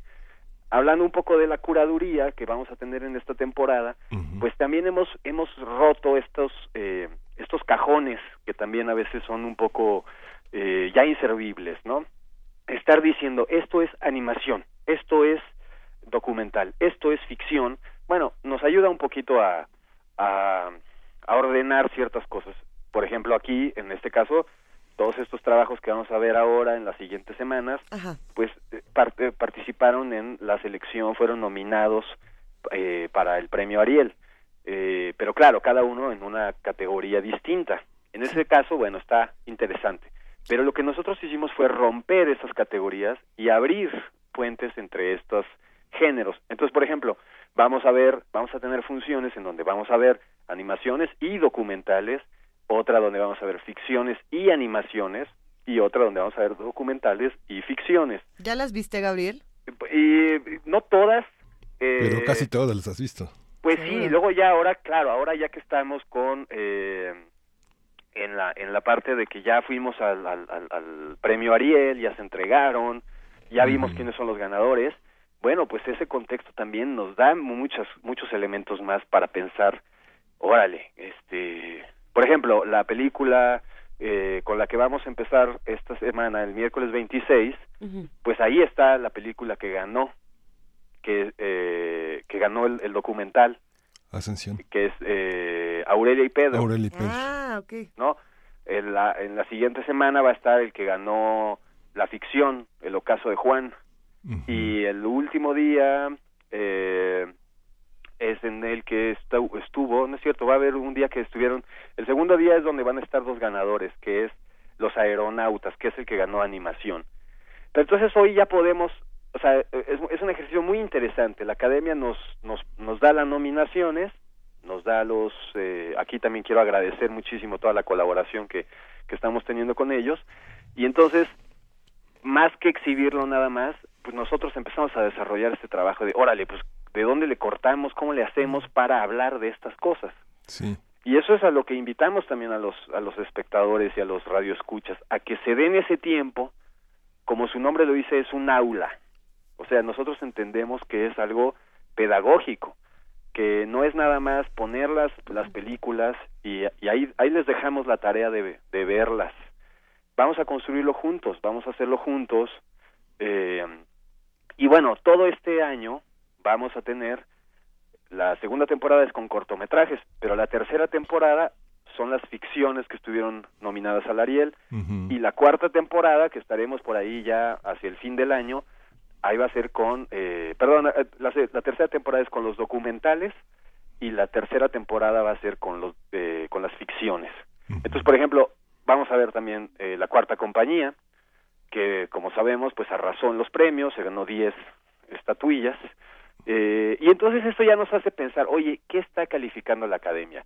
¿Cómo la academia está es una caja de resonancia de eso que se está produciendo y de eso que se está pensando en nuestro país, esto que necesitamos explorar, saber. Por ejemplo, que hayan ganado chicos de ciudades del interior de México, habla de que no solamente se han consagrado las escuelas de cine, como pasó con eh, la ópera prima del CUEC que ganó, lo del sueño del Maracame, que también la vamos a proyectar, sino que también ya ganó un chavo de Colima. Entonces, no solamente, y otros de Guadalajara, que es una ciudad en donde tiene una tradición cinematográfica, tiene un festival importantísimo a nivel iberoamericano, pero Colima no. Pero eso no quiere decir que no haya miradas que estén ya saliendo de ahí. Y eh, habla bien de la academia que hayan premiado una película que, bueno, no se hizo aquí, aunque está tocando los, los problemas que estamos viviendo cada vez más en nuestras ciudades, de en donde se está como que desparramando una ola muy violenta, muy agresiva, de demasiada muerte. Eh, ¿Y qué están diciendo los cineastas? ¿Están viendo ah, el ombligo o están viendo la realidad eh, tan apremiante de todos los días? Eso, eso es también lo que descubrimos en, en las historias, de dónde vienen, quiénes las hacen. Y bueno, para los espectadores, el trabajo que nosotros hacemos desde la cátedra es que le damos una perspectiva con un marco conceptual, con un marco de lenguaje. Hablamos de palabras que son de las palabras del cine, ¿no?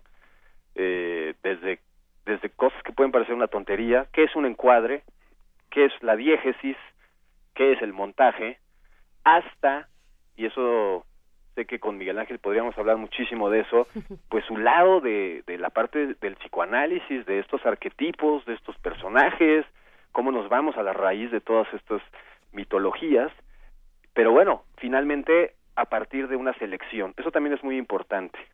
Eh, Pensamos que tenemos que, que, que fortalecer estos puentes que existen entre las instituciones y, y entonces ser muy, digamos, proactivos, sumar en las sinergias y saber recibir estas iniciativas.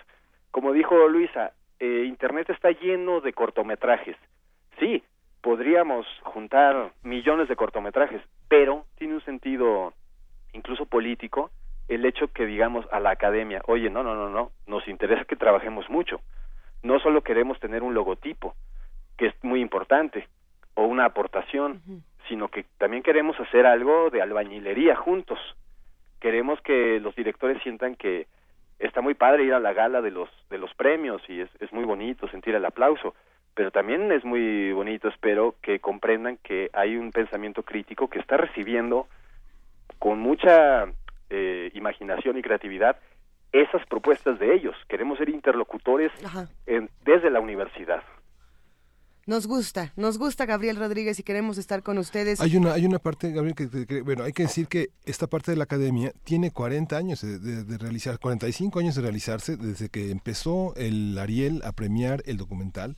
En la información que nos mandaste también se señala que en 1977 a los cortos de ficción y desde el 99 a las animaciones, que importa una parte tecnológica del cine que es muy importante. Yo tuve la fortuna de estar en un garage de, de- de una casa en, la, en Coyoacán viendo a Carlos Carrera construir sus figuras de plastilina. Imagínate, ¿No? Entonces, bueno, cuadro por cuadro en ese momento. preciosura. Sí, todavía no había, premi- no había sido premiado el héroe, estaba haciendo algunas otras cuestiones y se ganaba la vida también con otras cuestiones en plastilina.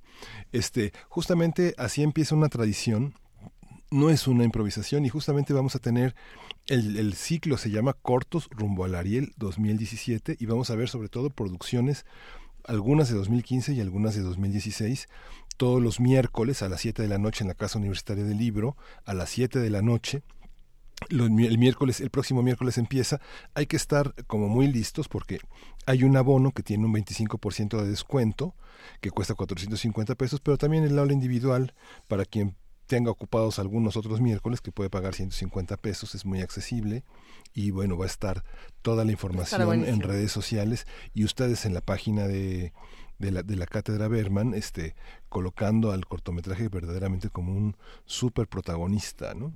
Claro, y lo que y lo que queremos hacer es también eso, eh, explicarle al público que, que la idea de todo esto, por ejemplo, a los estudiantes, ya tuvimos esa experiencia y, y parece que sí funciona.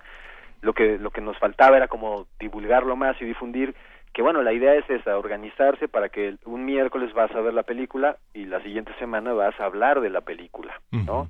Eh, a veces tenemos una neurosis hoy donde todo tiene que ser instantáneo y rápido y ya se acabó.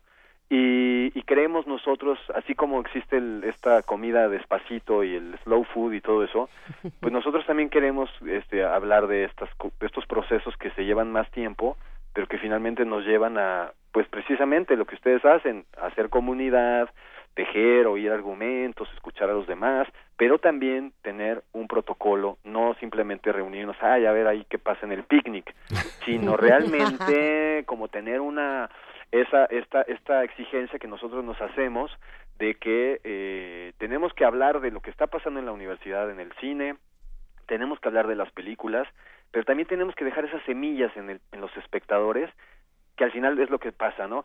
Nosotros introducimos ciertos conceptos y al final ellos lo, lo, lo hacen. ¿Cómo funciona el aula? Empieza, empezamos hablando de este panorama de exhibiciones, después hablamos de la película a partir de un vocabulario y después ya empezamos a hablar y a escuchar las voces del público con los invitados especiales. Entonces también vamos a tener invitados, también van a ir realizadores y, y bueno, es un gran momento también para encontrarse con ellos. Ya después ahí en la colonia Roma, que además hay que decirlo, pues es un lugar vibrante, con un Claro. pulso cultural muy importante, pues ya después de ahí, de ahí ya se sigue la, la post, ¿no? Hay mucho lugar a donde irse después ahí a seguir platicando. Sí. Eh, y, y bueno, eh, refrescarse la garganta, por supuesto, pero también eh, quedarse con esta sensación de que, órale, me, me encuentro después. Y bueno, también es muy importante, vamos a hacer un, ahí va a haber un reconocimiento también a los participantes que se echen toda la temporada y eso también puede alentar a que a que los estudiantes en busca de constancias y todo eso pues también lo vean como pues no solamente como esta forma que de pronto se abusa tanto, que es el, el puro entretenimiento, el puro Sí. echar ahí el cotorreo, ¿no? Como Sí. que se vuelve todo demasiado infantil y antiintelectual y, y más bien se trata de decir, no, no, no, no, necesitamos darle eh, inteligencia a las cosas. Pues Gabriel, pues muchísimas gracias por esta pasión, por esta intensidad y por este punto de llegada, que es también la trayectoria de mucha gente que ama el cine y hace cosas por él de manera, de manera documental, inteligente y, y- y para el futuro. Gracias, Gabriel. Pues gracias a ustedes, Miguel Ángel, Luisa, felicidades. Gracias. Qué bueno que evoluciona también Primer Movimiento y pues saben que los escuchamos todos los días y, y ya estaremos de nuevo ahí para compartir con todo el auditorio de, de las cosas que estamos haciendo en la cátedra. Que así Gracias. sea. Gracias, Gabriel. Muchísimas gracias. Nos vamos a escuchar música en este momento. Hay una recomendación de Bernardo Azueta. Nos pide una canción de Cure. Yo, a- es que aquí nos dicen que es Strange Day. Y según yo era A Strange Day, como un día extraño. Pero es que luego, si no digo el A, me van a escribir. Luisa, no se sabe los nombres de las canciones de The Cure. Ya me pasó una vez, no me volverá a pasar. Y esta es una de mis consentidas. Y si no me equivoco, es del Pornography. Así que vamos a escucharla.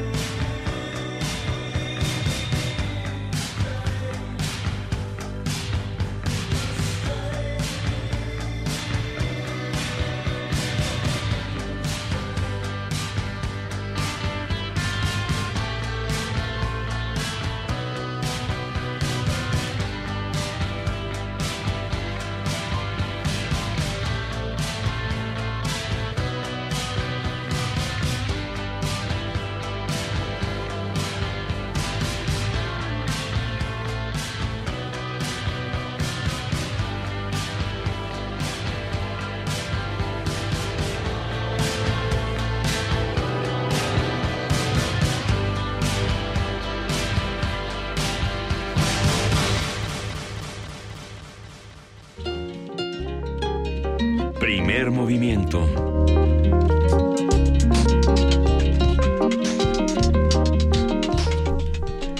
Son las 9 de la mañana con 53 minutos y la verdad es que no les podemos contar que estábamos platicando fuera del aire, pero The Cure, eh, es que Robert Smith siempre nos pone en un humor bastante fuerte y para todo lo que está ocurriendo en nuestras vidas, en el país, en el mundo, hay, hay que, hay que unirnos todos, hagamos comunidad y por eso tenemos ganadores de boletos, Miguel Ángel. Sí, justamente los pases dobles para la obra de teatro La Contradicción, que está de jueves a domingo en el Centro Cultural del Bosque.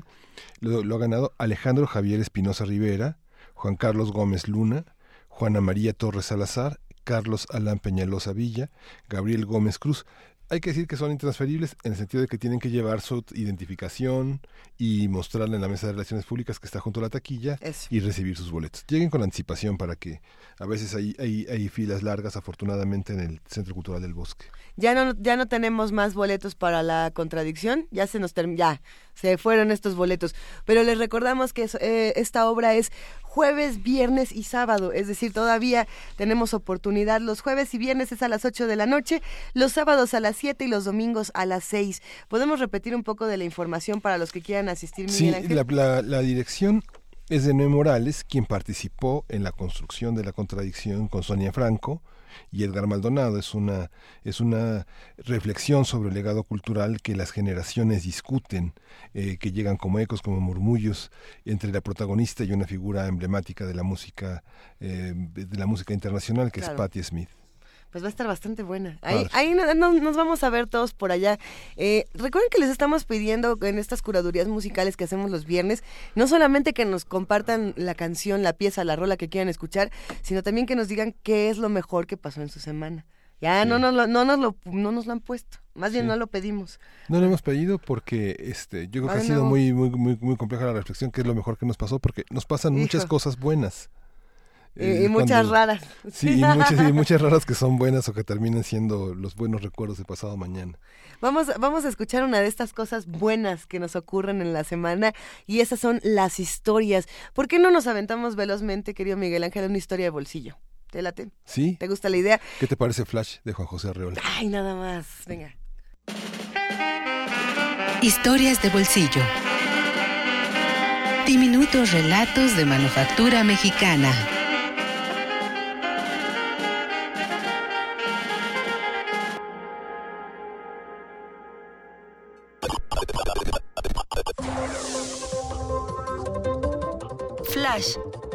De Juan José Arreola.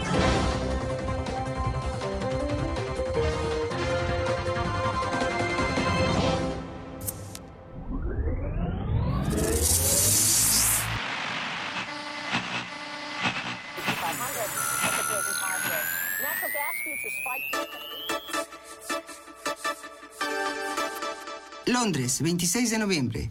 Un sabio de mente cuyo nombre no ha sido revelado colocó anoche un absorsor del tamaño de una ratonera a la salida de un túnel.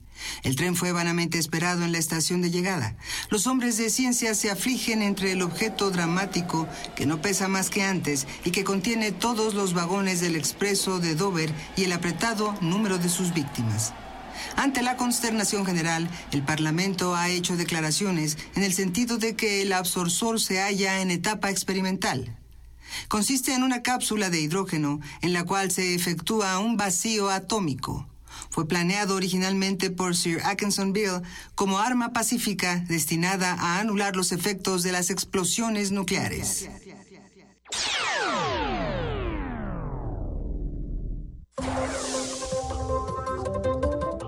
Flash, de Juan José Arreola.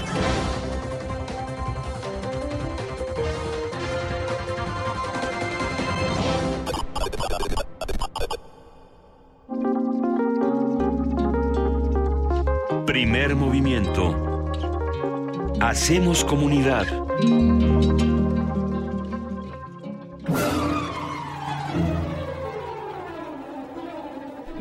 La abeja reina de este programa, Frida Saldívar, nuestra productora, ya llegó a contarnos qué va a pasar hoy en Radio UNAM y qué va a pasar hoy en otras latitudes, querida Sí, Frida. las latitudes del cortometraje, que justamente venimos hablando del cortometraje. Así es, muchas gracias. Bueno, primero los invitamos a que nos sintonicen este fin de semana en el 96.1 de FM Ay, muy buenos días, no los salude. Te queremos, Frida. Buenos días. Buenos días. A que de 10 a 11 de la mañana escuchen Hocus Pocus con el tema Derechos de los Niños. Bien. A la 1 pm tenemos el programa La Araña Patona, que es sobre ciencia y biología, muchos animales y- e insectos.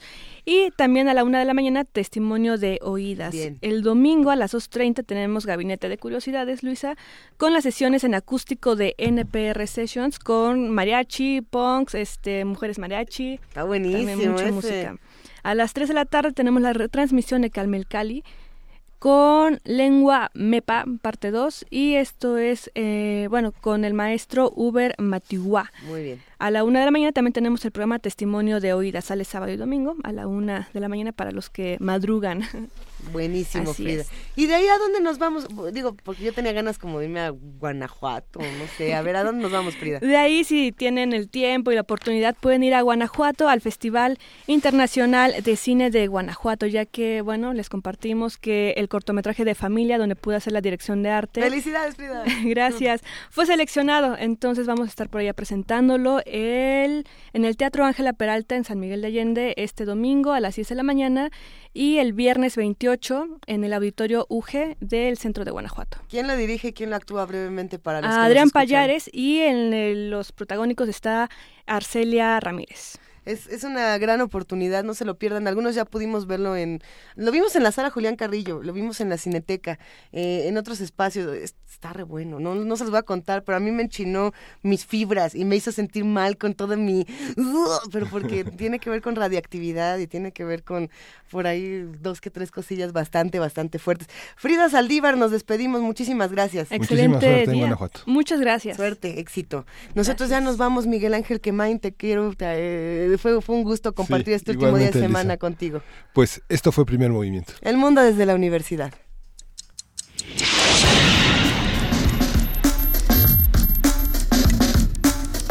Radio UNAM presentó